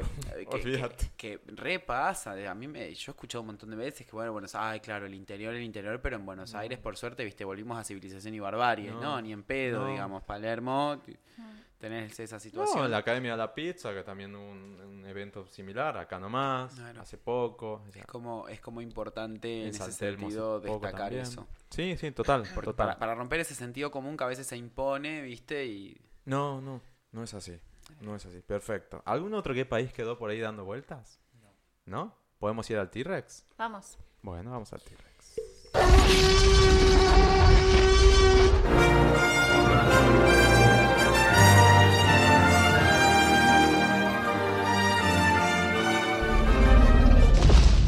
Así como tenemos el qué país, tenemos eh, el lado B, que es el mejor lado en realidad, que es el T-Rex. Celebramos cosas. Sí, sí. Ah, Tiramos buena, buena onda y celebramos cosas eh, copadas. Yo, los míos, tengo uno que es como muy copado y los otros son dos eh, musicales. Así que ese es como más leve. Pero no De quiero Taylor comenzar yo. Por- No, Taylor Swift no. Comiencen ustedes. ¿Alguno T-Rex que yo quiera celebrar? uno Dale. Muy rápido y me pareció copado, que es va para Demi Lovato. Que Sí, las- el Celulitis National Vamos Day. No solo celulitis, creo que ella pasó por momentos muy pesados, heavy, heavy con, con... Pepe no sabe quién es Demi Lovato, ¿sabes quién es? muy poco. Bueno, Ay, es bueno, una es una chica- Artista Tiene más teen. cosas. Artista teen es lo único que Teen, podría pero decir. ahora Ya ya, está no crecida. Es artista de nuestra edad ya. Ah, Ya está crecida. Empezó en Disney, ¿no? crecimos. o Nickelodeon. ¿Nickelodeon o No, no Disney? me acuerdo. Pero Bueno. con una vida así como de mucha, mucho rock and roll. Sí, bueno, y... Casi se murió el año pasado. Sí, Ah. sí, sí. Sí, y, ahí a- y además de eso pasó también por mucho el tema del peso, de bajar y subir de peso. Siempre se la criticó. Sí, y posteó una foto ayer Ayer. con sin, sin retoques en su foto y dijo que ahora acepta su cuerpo y que a ella le parece importante hablar de ese tema y pero es hermosa. sí y me pareció muy copado eso porque a todo el tiempo tenemos como Tenemos a Kardashian todo el tiempo de referencia. exacto Perfectas, enormes culos, enormes tetas, plásticas. sí y aún más en el medio que está inserida que es en el medio artístico que Sí. todo el tiempo tienes que ser perfecta y no es así No, y me pareció dijo, este es mi culo, así. Acéptenlo, a mí me encanta. Sí Igual es un reproceso seguramente para llegar hasta la publicación de eso. Estamos hablando de una persona pública con millones de seguidores. ¿Sabes la cantidad de unfollows que debe haber tenido en Twitter, en Instagram? ¿Sabes la cantidad de comentarios de mierda que debe tener Sí, eso foto? comentarios. Me chupan huevo. Ya Bien, está. aplauso. Celebro Sí, claro. a Demi. Eh. Pues tiene que ser así. Ya Claro. fue. Eh, sí, muy buen T-Rex. Me encantó. ¿Vos, Agus, tenés alguno? Sí, lo que les comenté hoy, eh, esa organización eh, de chicas trans que decidieron salir del trabajo de prostitución en Palermo y ponerse una empresa de, de carga de datos online y qué sé yo, me pareció como genial, como que empiecen a autogestionar cosas y crean que pueden hacer otra cosa que no sea ese estigma que le pusieron de vas a Palermo y haces petes. Y me encantó. Tipo, ¿Dónde está la nota? ¿La tenés en algún diario Sí, o en algo por el estilo? en, acá lo ¿Qué es encontré en? TN, En creo. TN. Pero ahí, ahí la vi en otro lado. Sí, yo lo, lo vi ahí, me pareció como genial. Y que ya tienen como 80 chicas más que están por empezar a trabajar. Además que las capacitan seguramente. O sea, Nada, y el- ah, te pasé el otro día una nota sobre, sobre las exportaciones invisibles de ay, sí. que vos te me reíste, pero para mí es re- eh, me pareció como genial. Era sobre eh, la industria de lo, de lo intangible, sistemas, eh, software y demás. No, pero me reí como ¿Y cómo- estando de acuerdo. Y, y cómo no es necesario producir algo y sí puedes generar mucha ganancia para comunidades más vulnerables, simplemente con capacitarlas y darles una herramienta. Claro. Eh, y yo- dije, es por ahí. Sí, Tipo, totalmente. cortémosla con los campos, la vaquita, la soja, cabeza. Con la cabeza se gana un montón. Bien. Capacitarse. Bien, yo tengo un T-Rex más para meter en el medio, que es que el próximo año hay censo en, ¿En serio? Argentina. Yep. Y por primera vez se va a ce- censar ¿Hace cuánto se hace, ce- eh, cada cuánto se hace censo? ¿Cada cuatro? Y la última ¿Seis? vez fue cuando murió Néstor. Por eso, estaba tratando de acordarme hace 2000. cuánto murió. ¿2010? No, no es cada ¿Por 10 ahí? años el censo. No Claro, es cada idea. 10, pero me parece que hubo un año en que se adelantó Algo por el estilo. O sea, cada Porque 10 sí me años acuerdo debería que ser, Néstor ¿no? murió el día del censo, eso me Sí. acuerdo perfecto. Ay, yo no me acordaba de ¿No? eso. Sí, murió el día. Bueno, Sí. Mirá, no los tenía. un- Claro, sí, 2010. lo que celebro no es que va a haber censo, bueno, ese censo es algo que tiene que hacerse sí, sí o sí, sino que por primera vez se van a registrar las ¿No familias binarios? LGBTQI. Ah, mira. Si lo querés poner un nombre, o sea, las identidades de género. Claro. Se van a censar eh, a chicas travestis, se van a eh, censar a personas trans y a familias. eh, eh, ¿Cómo podemos decirle? Familias No tradicionales. no Desde- tradicionales. Desde la. mm, Como para, para, para aportar Qué algo a genial eso. que pueda haber dato de eso, estadística claro. de eso, porque existe desde siempre. Para saber. sí, y siempre era hombre, mujer, hijo, nene, nena. Se acabó la historia. Desde los materiales de ESI, de Educación Sexual Integral, se, se intenta hablar de grupo familiar, como para familiar, romper la idea de... Cuando uno dice grupo familiar ya no está suponiendo mamá, papá, nene. No, Y, y cuando uno labora en educación te pasa todo el tiempo de Sí. nunca preguntarle a un pibe, ¿y tu tu mamá qué mamá, dice? ¿Y claro. tu papá qué? No, no tengo papá, no tengo mamá, tengo dos mamás, tengo dos papás, vivo con mis abuelos, vivo con mi abuela.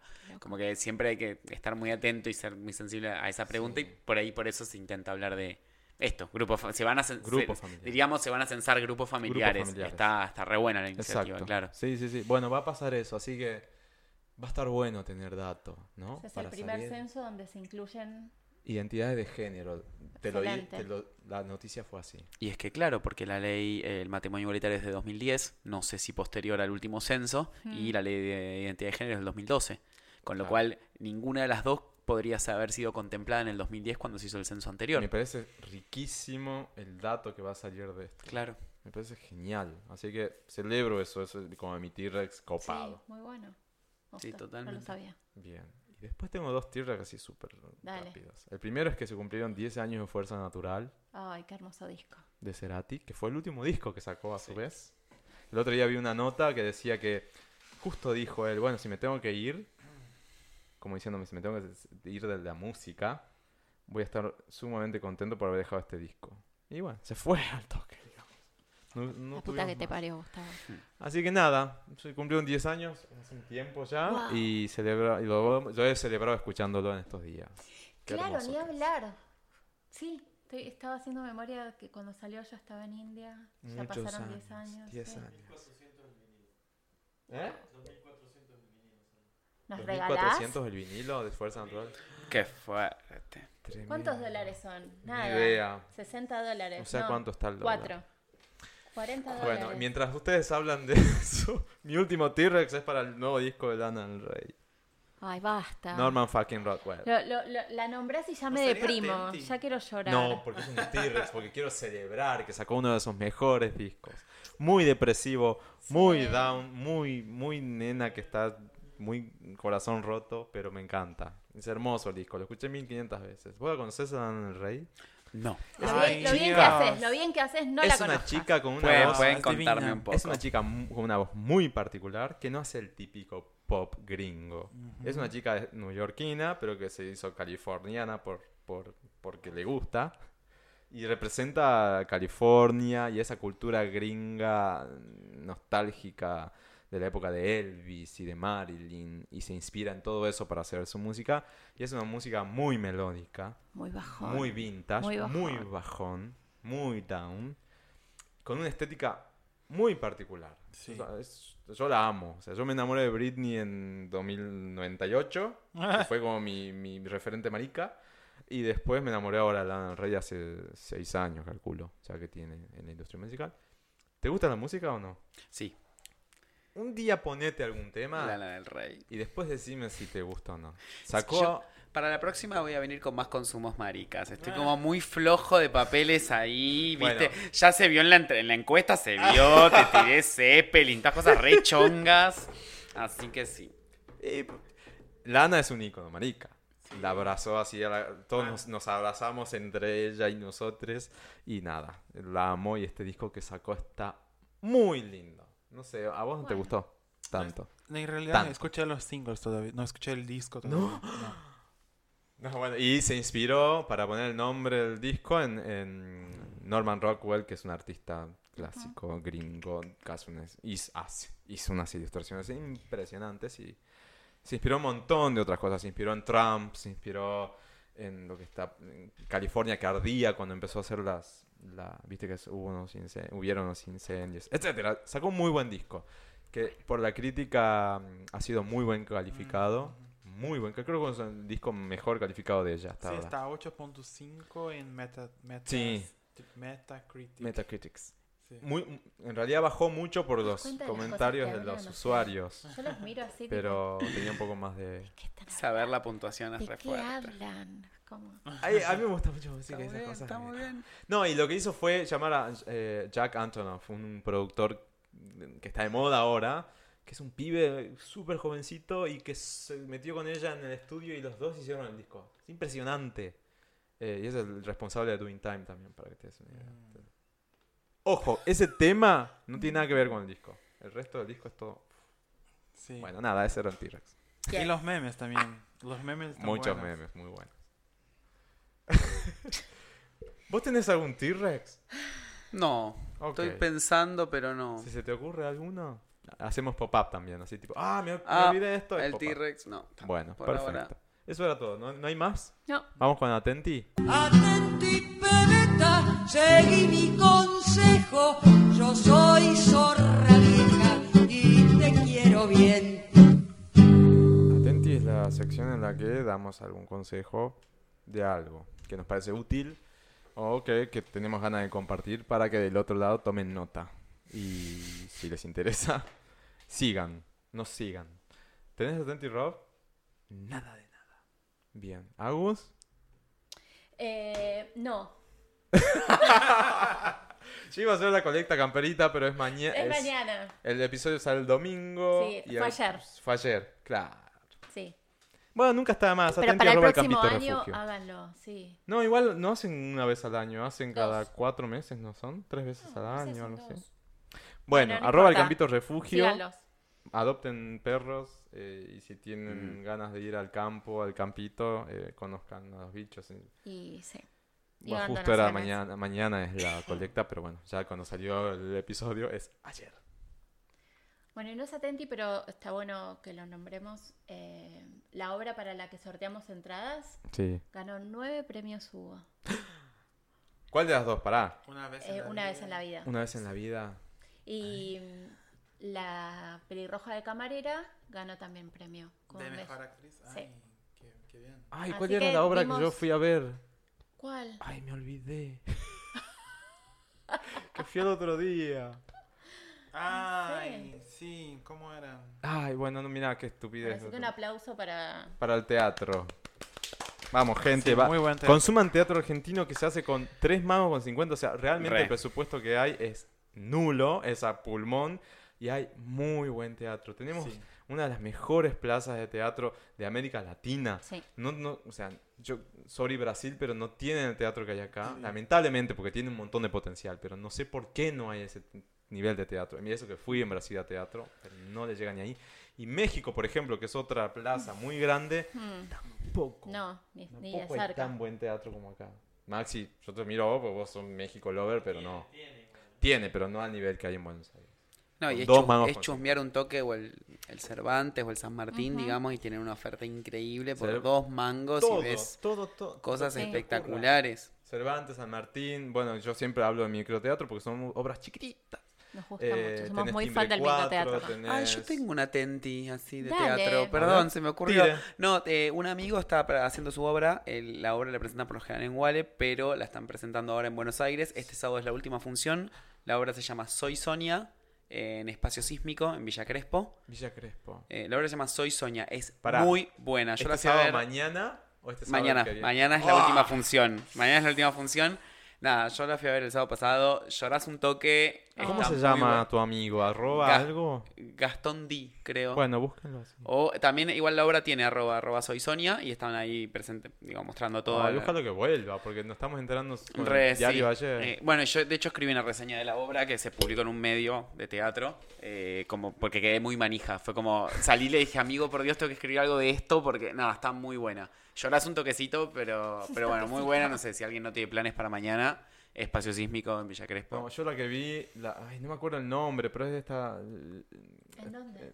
Ay, No es Paseo de la Plaza, es por ahí cerca, uno chiquitito, que antes era un cine Disney, que pasaban cosas de Disney. Ah, el que está sobre Multiespacio creo que es. No sé cómo se Creo que llama, es así. pero... Bueno, pero la obra es de esta chica, le- la, es una lesbiana que tiene un problema con su padre. El padre al final es, eh, es gay también. Ay, ¿cómo se llama? ¡Producción! ¿Cómo me voy a olvidar? Una reobra, o sea, ganó un Tony, es una obra de afuera, pero la hicieron acá a pulmón.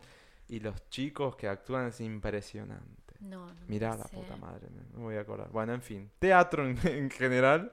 Y después yo tengo que mm, dar atenti a Netflix. Vayan a Netflix y vean Climax, la nueva película de Gaspar Noé. Mm.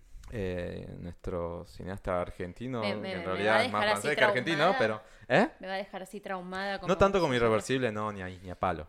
Ni a palo. Eh, pero no voy a hablar más porque No, te- bien. se, te las, se las estaría spoileando. Muy buena banda de sonido. En Spotify encontré la playlist con la banda de sonido. Solamente hay dos temas que no están disponibles para Argentina. El resto están impresionantes. Hay temas de George Moroder. Hasta hay una versión acústica de Angie que está muy buena. De Rolling Stone. Eh, ¿Y qué más? Nada, aprovechen que está en Netflix Gaspar Noé. O sea, aprovechen eso. Sí. No, es la primera vez que, que, que- que lo tenemos en streaming. eh, y, también es cine independiente. ¿no? Es cine francés ya, o sea, no- es argentino de nacimiento, pero más francés que acá. Pero igual, nada, es, la película está buena. Está buena. No, no, te, no te incomoda tanto como Irreversible. ¿Y te acuerdas cuando vino Diego Sticker Sí. que dijo que él tuvo que salir del cine porque le pareció mucho? No llegué a ese punto no de empatía cine. con la película. Él la vio acá en el... Ah, Clímax estás hablando. Sí, fue cuando trajeron Clímax acá. Ya, ya no me acuerdo el nombre. Del, del cine. ¿Te acuerdas dónde fue? Estás mayor. No, es que es viernes y son casi las 12 de la noche. Eh, Estoy más... Fosfobita. Auspicia este espacio Fosfobita. No, bueno, no, no me llevó a ese nivel Sí. de tener que salir del cine, pero fue incómodo igual. Tiene escenas copadas. Copadas de fuerte, de polémicas. No, por ahora pasa. Mm, no sé. ¿Vos te gusta ese tipo de cine? Sí, Vas a tener que verlo. sí. No, no, re. Aprovecha que está en Netflix, porque la van a sacar en algún momento y Sí, después sí. a llorar todo. ¿Ya viste Short Bus? Esa Mm, película. No. Es muy fuerte también. ¿Cómo se llama? Short Bus se De- llama. ¿Te acuerdas de quién es? Ay, no sé. Es una película muy under. Short Short Bus. Bus se llama. Es muy buena. Ya miré hace un montón. Es una película de, lo- de los 90. Ok. Es muy fuerte, muy heavy. Ok. Bueno, y una atenti más que también tiene que ver con Netflix, para que se encierren el fin de semana. No, em, si les gusta Tarantino, que ya hablé de Once Sí, Upon a Time in. Hollywood, que al final, Agus, a vos te gustó. A mí me encantó. Bien. ¿Y a vos, Rob, todavía no, No, la todavía no vi. Y la banda de sonido me pareció Ah. sublime. La banda de sonido es Así muy que buena. Vayan a Spotify. Él lo maneja muy bien eso. Busquen la banda de sonido y es una cosa así. Sí. Vuela Primero peluca. escuchan la de banda sonora Clímax, después la de Bueno. Once Upon a Time in Hollywood. A mí me gustó mucho. Bueno, pero a lo que iba era, aprovechen que están en Netflix. eh, creo que subieron siete películas de Tarantino. Esa, Sí, maratón. Ah, Maratonata. El otro día vi los ocho eh, de Hateful Eight, creo que es. O los ocho, Ocho más odiados. Que no la había visto todavía y qué buena que está. Sí. Eh, y hay un montón de otras, ¿no? Los clásicos. Los clásicos de clásicos. Así que esos son los atentos. El otro día vi una nota que le hicieron a Brad Pitt que decía que estaba trabajando con Tarantino en hacer una miniserie de cuatro o cinco capítulos sobre Once Upon a Time Mm. en Hollywood. Porque creen que el- la historia eh, puede ser más apreciada, sobre todo por el público joven que no tiene como el ritmo de película. Y de tres horas en el cine. Exacto. De ¿Puedo decir lo que me pareció pesado a mí esa película? Sí, claro. Puede ser. Ah, y otro, otro Tenti que se viene de mm, la película de Brad Pitt, sci-fi. Papu. Eh, puta madre, me volví a olvidar. ¿Para qué voy a tener que? Es la película sci-fi que saca el 16 de septiembre, por lo cual aplica estar dándolo como atenti porque es la semana que no tenemos Se podcast. la Y se llama Ad Astra. No, Brad Pitt, dije. ¿Eh? ¿Qué? Te preguntaba si se saca la camisa Claro, como en, cuando en el arregla la- capítulo anterior contaste que en Once Upon a Time tenemos un Hay primer plano. no, Ah, no, no, no. Sube al techo a arreglar una antena y vos Qué decís, divino. Y él hizo de veras, el episodio. Obvio. ¿Pero es él o es un doble? no, es él. Es él, ¿lo viste eso? Es él. Es Porque el de- en la película, ¿cómo se llama la película Es el que aparece desnudo? Troya era un, era un doble. La cola era doble. No me Era podés doble. decir así que Papá Noel no existe. Te retirás, te retirás En serio, podcast. busca internet, es doble. Yo estoy sintiendo lo mismo que sentí cuando supe que Papá Noel no existe. No, puedo creer que- No le creas. Aparte, volvimos al creas. principio, empezamos hablando de Brad Pitt en Troya. ¿Vieron qué, qué estético que es este, Sí. este Este- programa? Bueno, y ahora saca Ad Astra. Mm. La, ah, se estrena el jueves que viene. Y va a estar genial. El otro día vi el trailer estuvo muy bueno. Bueno, ya que estamos hablando de cine, hablemos de cine nacional. El otro día veía- fuimos a ver con Maxi eh, La Odisea de los Giles. Giles. Mm. Me encantó. Sí. Gente, qué buena película. Además porque... No, es por ley que todavía no, no, no, la vi. Además porque, no, bueno, además porque te, te despierta esa indign- Claro, indignación de acá. 2001 Sí. Argentina. No, no, yo salí con Te una dan ganas de llorar. Yo lloré. Pero no es comedia. Angustia. Sí, es comedia, Ah. pero, Sí, pero es habla como- de algo es que como- pasó en Que Argentina. nos como- pasó a todos. Nos, Claro. cagaron, nos cagaron a todos. Es como Bueno, esperando que la ahora se carroza. Es comedia, Ay, pero. toquen, toquen, es toquen, toquen, toquen, toquen. madera, boludo. No, que no pase nada de Es eso. como esperando la carroza. ¿Vos la Eh, viste? Sí, ¿La es gracioso. La. Pero. Está, creo que está en Cinear también para alquilarla porque ¿Ya viste está? que tenemos... ten- Otra, no, porque otra en película Cinear que tiene tenés... muy buena banda cartelera sonora. simultánea. Muy buena. ¿La Odisea de los Giles? Sí, de cine excelente. argentino. Ah, sí. Muy, muy, muy buena. Bueno. ¿No? ¿No te pareció?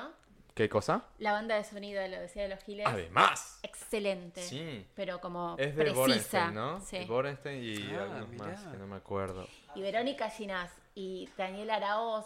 O sea, Impecables. Chicos, qué lindo que está el chino Darín. Mm, siempre. pero, pero qué mal que actúa, ¿no? Ay, sí, Es malísimo. Pero es lindo. Y aparte pero- en ¿Qué comparación importa que con actúe otros mal? ¿Qué monstruos importa? es como, uy, Ay, actúa No, bueno, mal. pero... A ver, si sos argentino te va a despertar un montón de cosas sí, la peli. Sí. ¿Viste? Ganas de llorar en algún Sobre momento. todo. Es una puta madre, Mira. ¿cómo nos cuesta Mierda, todo? Dios. En fin. Vamos a salir alguna vez de este ciclo. No sé, por en fin, favor. vamos con un caso Vamos. y ya que se termine esta farsa. vamos con Marta. No me tengas compasión, Marta, por favor. Yo estoy preparada para la derrota, Marta. Yo he perdido tantas veces en la vida, Marta. Bueno, a ver las preguntas. Llegó el- la intelectualidad, llegó acá. Manden, si tienen algo que no le está quitando el sueño, el caso, cuéntenos en marta.jurassicclub.com o en jurassicclub.com. En el menú está el formulario, Formulario anónimo, anónimo. para que puedan mandarnos el caso que, que- que les está quitando el sueño. Y hacemos un análisis no profesional. Recomendamos siempre acudir a un profesional matriculado. que pueda hablar con más propiedad, pero bueno, Acá nosotros hablamos sin opinamos. saber, así Claro, que- tal cual. Opinamos. Para hoy había seleccionado dos casos, pero uno lo vamos a dejar para la otra semana. Dale. Eh, para que ahora estoy viendo cuál de los dos vamos a leer ahora. De Tim dos. ¿Cuál, ¿Cuál leo? ¿El primero o el segundo? El segundo. Bien. Vamos con el segundo caso. El segundo caso lo. ¿Ya dije a dónde pueden mandar? Sí, ya dije. Sí. Bueno, el segundo caso lo escribió Luli de 25 años. No hice de dónde. Uy, me encantó ya el título. Es como. El título es- Luli, sí. ¿Cuál es el título, Agus? Size Matters. Ok. Yo tengo una Justo taza. que termine de leer ese libro que habla mucho de eso también. Está- te- Claramente no es lo único que del- matters, del manifiesto contrasexual de Preciado. Eh, Qué chico culto que sos. no, pero no sabes lo que me costó leer eso. Entender que era una tecnología, que era un dildo. que- En fin. Bueno, les leo el caso. Por Por favor. favor. Dice es corto, por suerte. Y dice lo siguiente. Chicos, no se imaginan lo que me divierto escuchándolos.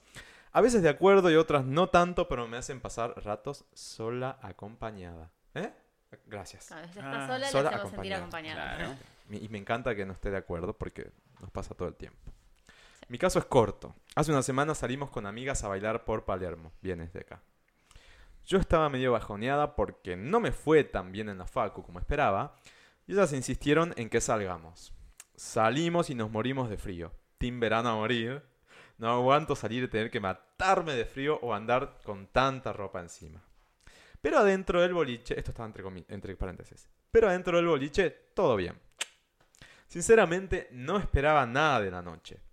Hasta que un grupo de pibes se acercó y cuando nos dimos cuenta estábamos todos bailando mezclados. Con uno de los pibes pegamos re buena onda y charlamos bastante, nos pasamos Instagram y la seguimos al otro día. Esa noche solo nos dimos un par de besos, nada del otro mundo, pero a la mañana ya estaba decidida a encararlo y lo hice. Comenzamos a chatear desde temprano. A la tarde salimos a dar unas vueltas en su auto y charlamos y bueno, el franeleo habitual. Hasta ahí todo bien. En realidad hasta que me dijo que él tenía ganas de una relación más tranquila, con proyección, yo en ese momento me quise bajar del auto, pero le seguí la corriente. Capaz por la diferencia de edad, él tiene 33. Podemos intentarlo. Ella tenía 25, ¿no? Sí. sí. Nos seguimos viendo dos meses y nunca garchamos, ni pasamos más allá de besos y apretujones, menos nude o fotos chanchas. Ah, que no se pasaron fotos chanchas, nudes, ni nada, solamente besos y apretujones. Clave de sol, me encantó. ¿Pasa ¿Dónde dice- todavía? ¿Dónde dice clave creer. de sol? Sí, sí, es como, no, digo, es como una escena como muy de clave de sol. de- de- Ay, no vi clave de sol. No, sos Clave muy de chico, yo sé sol, más grave. Clave de sol. ¿Eso Yo era? estoy impactado. Esto no, no, no- no lo puedo creer. Dos En meses. el mundo hétero parece que pasa. No, para vos. ¿Cómo? A mí no me pasa. Ah, pero vos sos el mundo hétero. sí, ¿y pero qué a mí no me representante. ¿Y qué hacen? ¿Qué sé yo? Franeleo Yo te puedo Juegan a contar las pero- cartas. Al uno. Re. Igual es un replan, eh, te digo. ¿Cómo le decís Es un replan igual. Bueno, perdón. Les confieso, nos ¿Cómo fuimos a la mierda. Es muy raro. Les confieso que me terminé enamorando y estaba muy entusiasmada.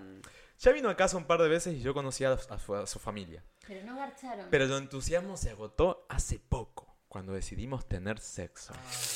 Ya lo había notado tenso sobre el tema, pero nunca sospeché el por qué. Dos puntos. La tiene chica. Ay, La tiene chica, un chisito. Garchamos, sí.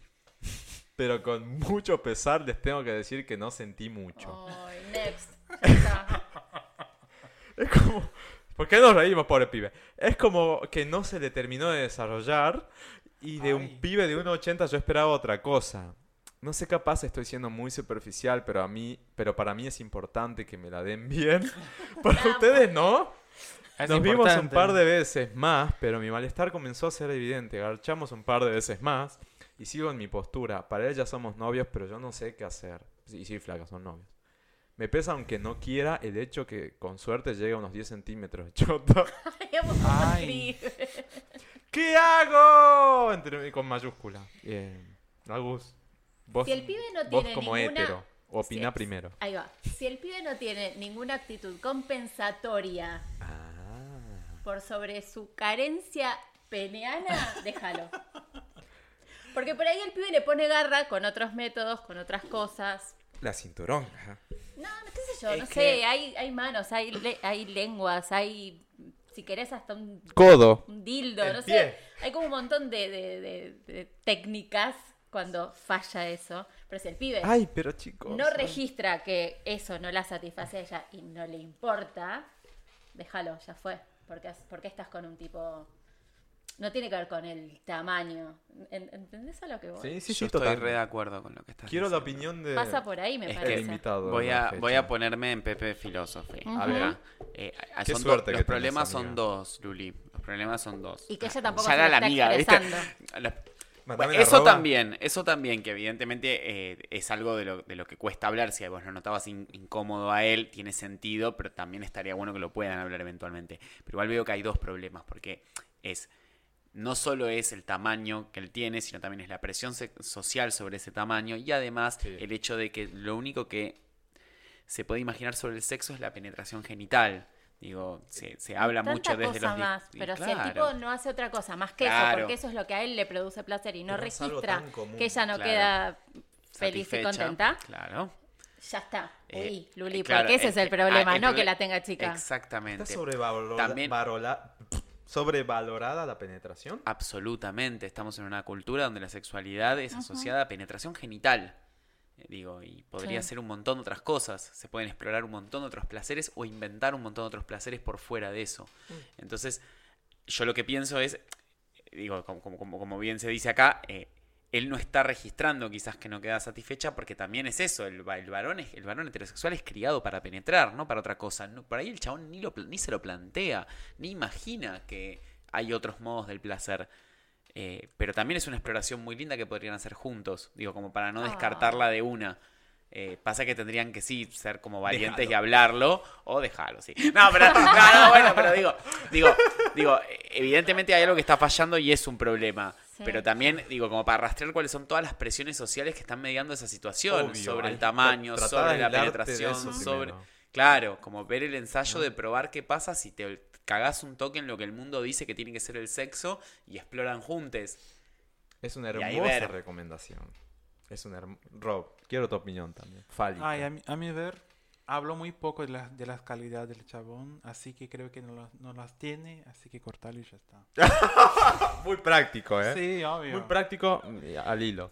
Sí. Sí, eh, y yo nada, eh, me pareció hermoso lo que dijo recién Pepe. Déjalo, Pero déjalo. Ay, Dios. Pero pará, el pobre pibe neces- se merece Pero estar no, de alto, novio y ponerla en... Si lo vas a dejar de 10 centímetros. antes, decile, escúchame, por el bien de las chicas que vienen, sé sorora y decile. Tal cual, claro. Yo te voy a decir una cosa, por si no te enteraste. La tenés un toque chica y tal vez puede ser que tus futuras parejas no queden del todo satisfechas. Entonces yo te voy a dar un par de tips para que mejores el mundo. Puedes hacer esto, esto, esto, esto. Él lo tiene súper registrado, digo, si estuvieron dos meses sin garchar, eh, eh, para mí to- toda la situación Re venía de una incomodidad de él. claro. Pero to- todo esto habla de los... Esta expresión no existe la palabra en español, self-centered. eh, de lo en, ensimismado, digo, en sí Ensimismado. mismo que está él, digamos, Sí. como que no... Y ahí sí, bueno, hay como que cortar Pero y imagínate, No, está como... o sea, si- si empaticemos con el hombre heterosexual que la tiene que tener de 30 centímetros. Sí, no, sí, no, no, no, de obvio. 30 no, ¿qué estamos Obvio, No, tremendo. pero a ver, por lo menos unos Yo te 17 tengo a de 20. amigos si tenés 30. ¿Entendés? no, y obvio. el pibe, la mina está diciendo que ni se le terminó de desarrollar el pito. Debe ser una cosita. Igual, qué sé yo, no sé. Igual es cada Simpática. uno, ¿no? Pero a mí, por- di- a mí, digo, Ah. no, bueno, pero para sexo anal por ahí está Un re amigo- bueno que el tamaño me sea dijo- ese. Me contaron. Ah, no, A mí me contaron. no, no, pero es verdad, digo, ta- pero cuando nos olvidamos del pito en la concha, digamos, cuando podemos romper esa, como ese objetivo que parece ser que si no hay un orgasmo con un pene dentro de una concha no pasó nada, Tal cual. eh, pasa eso y por ahí está re bueno ese tamaño para probar por otros, Sí. eh, otras cavidades. Si te enamoraste, te enganchaste y ves que realmente funciona, Educalo. educalo, tal cual. Tal Vayan cual. a eso, explórense. O sea, aislate del, del afuera. Sacale el dramatismo también, ¿no? Porque vos lo estás viendo así como... Prueba, intenta. Y si ves que no, no. reíte, bueno. cáguense de risa, cojan, hagan cosas por ahí, no sé. Sí. Este- este- tiene que ser más leve, no puede ser todo tan solemne en el sexo. Eh, Y pero que él lo trate en terapia también. ¿No? Porque dos meses, chicos, podría haberla puesto al primer día. claro. Es porque le está haciendo mucho ruido. Sí, sí. No, él está re inseguro, evidentemente. Qué bajón por el flaco. Pero bueno, nada, como, y también diría como no pienses nada, digo, nada es para siempre y nada es un contrato de por vida, porque ese también es otro problema cuando uno empieza a conocer a alguien, porque seguro estás pensando Toda la que vida toda la vida que- voy a estar con un pito de 8 centímetros. No, o sea, no, nunca es así, nunca es así y siempre se puede, así como se explora en la cama, se explora con otras personas, se explora por fuera, se explora sumando gente, siempre. se, se explora invitando más amigos a esa cama, más amigas a esa, digo, se puede hacer un montón de cosas, entonces nada es definitorio y nada es para siempre. Pero sí, siempre la experimentación compartida, mediada y consensuada está muy bueno. Yo recomiendo eso. Bien, Aplausos. Bravo. Ve, tuviste una suerte, Luli. Mirá, que, mirá, Mirá, la- sí. Y eso, y eso que ya es tarde. Estamos como que estamos, estamos ahí, acá cabeceando. medio quemaditos. Bueno, Pepe, para ir Gracias. cerrando, Sí, primero no, principal. gracias a exacto. ustedes. Ah, sí, gracias. Sea un placer posta escucharte. Viste, yo les dije, chicos, Bello. se iban a quedar así como, ah, yo les dije. No, les, gracias les a- que iba a pasar Gracias acá. a ustedes, chicos. Chiques, por. Para esa gente que dice, quiero leer, pero no sé cómo crearme el hábito. Mm. Vos que sos un tipo de horas de lecturas Mm. y horas de lectura. ¿Qué tip podés dar? Dejar el teléfono lejos o apagar el wifi. Ahí tenés. El celular mata la lectura. Son dos cosas que no sencillamente no pueden convivir. Tengo un amigo que dice lo mismo. Eh, yo trabajo a la mañana, hago, hago cinco horas de lectura todos los días y esas cinco horas de lectura el me voy a una biblioteca o el teléfono queda en mi cuarto, apago el wifi, me encierro en el estudio a leer cinco horas. Paro en el medio, me, me fumo un puchito, me tomo algunos mates, siempre tengo como recreitos pautados, pero sencillamente no pueden convivir.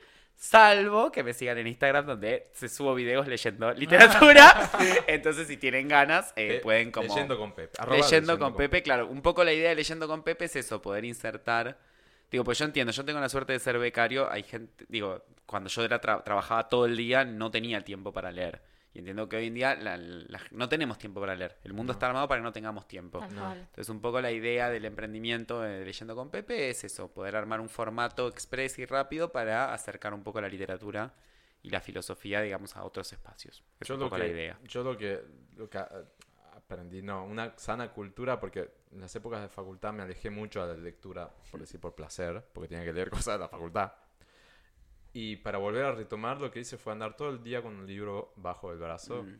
y encontrar momentos en el Tal bondi, esperando que te atienda el médico, esperando que te den la comida. El banco. el Porque el aparte en el banco. no se puede sacar el teléfono. Entonces el banco es un re lugar de lectura. Entonces andas con tu librito mm, chiquito para andar en la calle cómodo eh, y el marcador y devoré libros así. sí, Me parece que totalmente. fue una de las formas que encontré porque como vos decís, no tengo tiempo después durante el día, o sea, No, totalmente. trabajo, viste, a, ya a las 9 ya estás en la calle y volvés a las 8 y en qué momento leo. Y o en el almuerzo también hice eso. Por ahí me criticaban en el laburo porque decía, bueno, pero no te estás integras. todo el tiempo. No, porque necesito integrarme con el libro. ¿Qué querés que te diga? Ah. No sé. Pero Porque bueno. el libro es como- interesante y vos sos un pelotudo. y ahí Además, quedaste. otro es leer cosas que te gusten. Claro, eso es ¿No? muy Porque importante. No voy a leer Edgar Allan Poe para Ah, decir leí sí, Poe y o Foucault. Me No. gustaría, me gustaría, vos sabés que el mismo Borges lo decía, decía que hay que leer lo que te gusta, no lo que, Bueno, lo que mí- se lee. A mí Bor- Borges no me gusta. No lo leo. Totalmente. Leo, no sé, puto lindo, estoy esperando que Agus me traiga el libro. Porque Ya, tengo ganas de la leerlo. semana que viene Es te como con el caso de- del, del pito, digo, sacarse los mandatos, digo, no hay que coger así, tampoco hay que leer así. Se lee lo que nos canta porque es una actividad que tiene que dar placer. Así que es como, el- la, la literatura es como el sexo, esa es la moraleja. la moraleja de la noche es, leer es como coger. Sí. Bueno, leer es como, ay, podría ser un re hashtag. Pero me gusta leer de es que sea co- así el libro. Mm. Tipo, la idea de la- Sí, el un- libro. Un, un libro, un 800 volumen. páginas, mínimo. Eso. Grrr. Gracias de nuevo. viciosa que sos. Fue Gracias. hermoso. No, Gracias a ustedes. No sé broma. Pepe, entonces, arroba con, leyendo con Leyendo Pepe. con Se Pepe. viene este taller en Felicia, En- Feliz Arcoiris. En Eh, octubre, en sí. octubre. Empezamos el primer jueves de octubre. Hermoso. Y seguramente. Y van para a el salir más 2020, cosas, ¿no? libro. Y para el 2020, novela, sí, sí. Ojalá. Ojalá. Sí. Sí. por favor. Y obviamente. Ojalá que estemos acá todavía. Sí, Esto iba a ser ojalá. 10, cap- 10 episodios y nada más. Y aquí-. Vamos 47 el día de Muy hoy. bien. Y no sé en qué Qué deparará. hermoso. Era un solo micrófono que estás viendo ahí, acá, que tomaba Sí. todo, hasta los mosquitos que pasaban volando. Y ahora estamos un poco más eh, metidos en el tema. Así que gracias de nuevo. Qué Eh, genial. Muchas. sos siempre bienvenido. Bienvenido. Y como todos bienvenides, nuestros invitados. Eh, gracias, Rob, Agus. Fue hermoso el Gracias episodio. a vos. Gracias. Espero, bueno, son tres horas casi. Quedó un extra large. Pero estuvo que ven- lindo. la tenemos fija, ¿ves? Podría- Como los sido- volúmenes que te gustan a vos. Queda un XL, tal cual. Bueno. Bueno. Como siempre decimos, eh, hablen bien o hablen mal. Pero hablen. Y a mí me rebota. Y a ustedes les explota. ¡Bravo!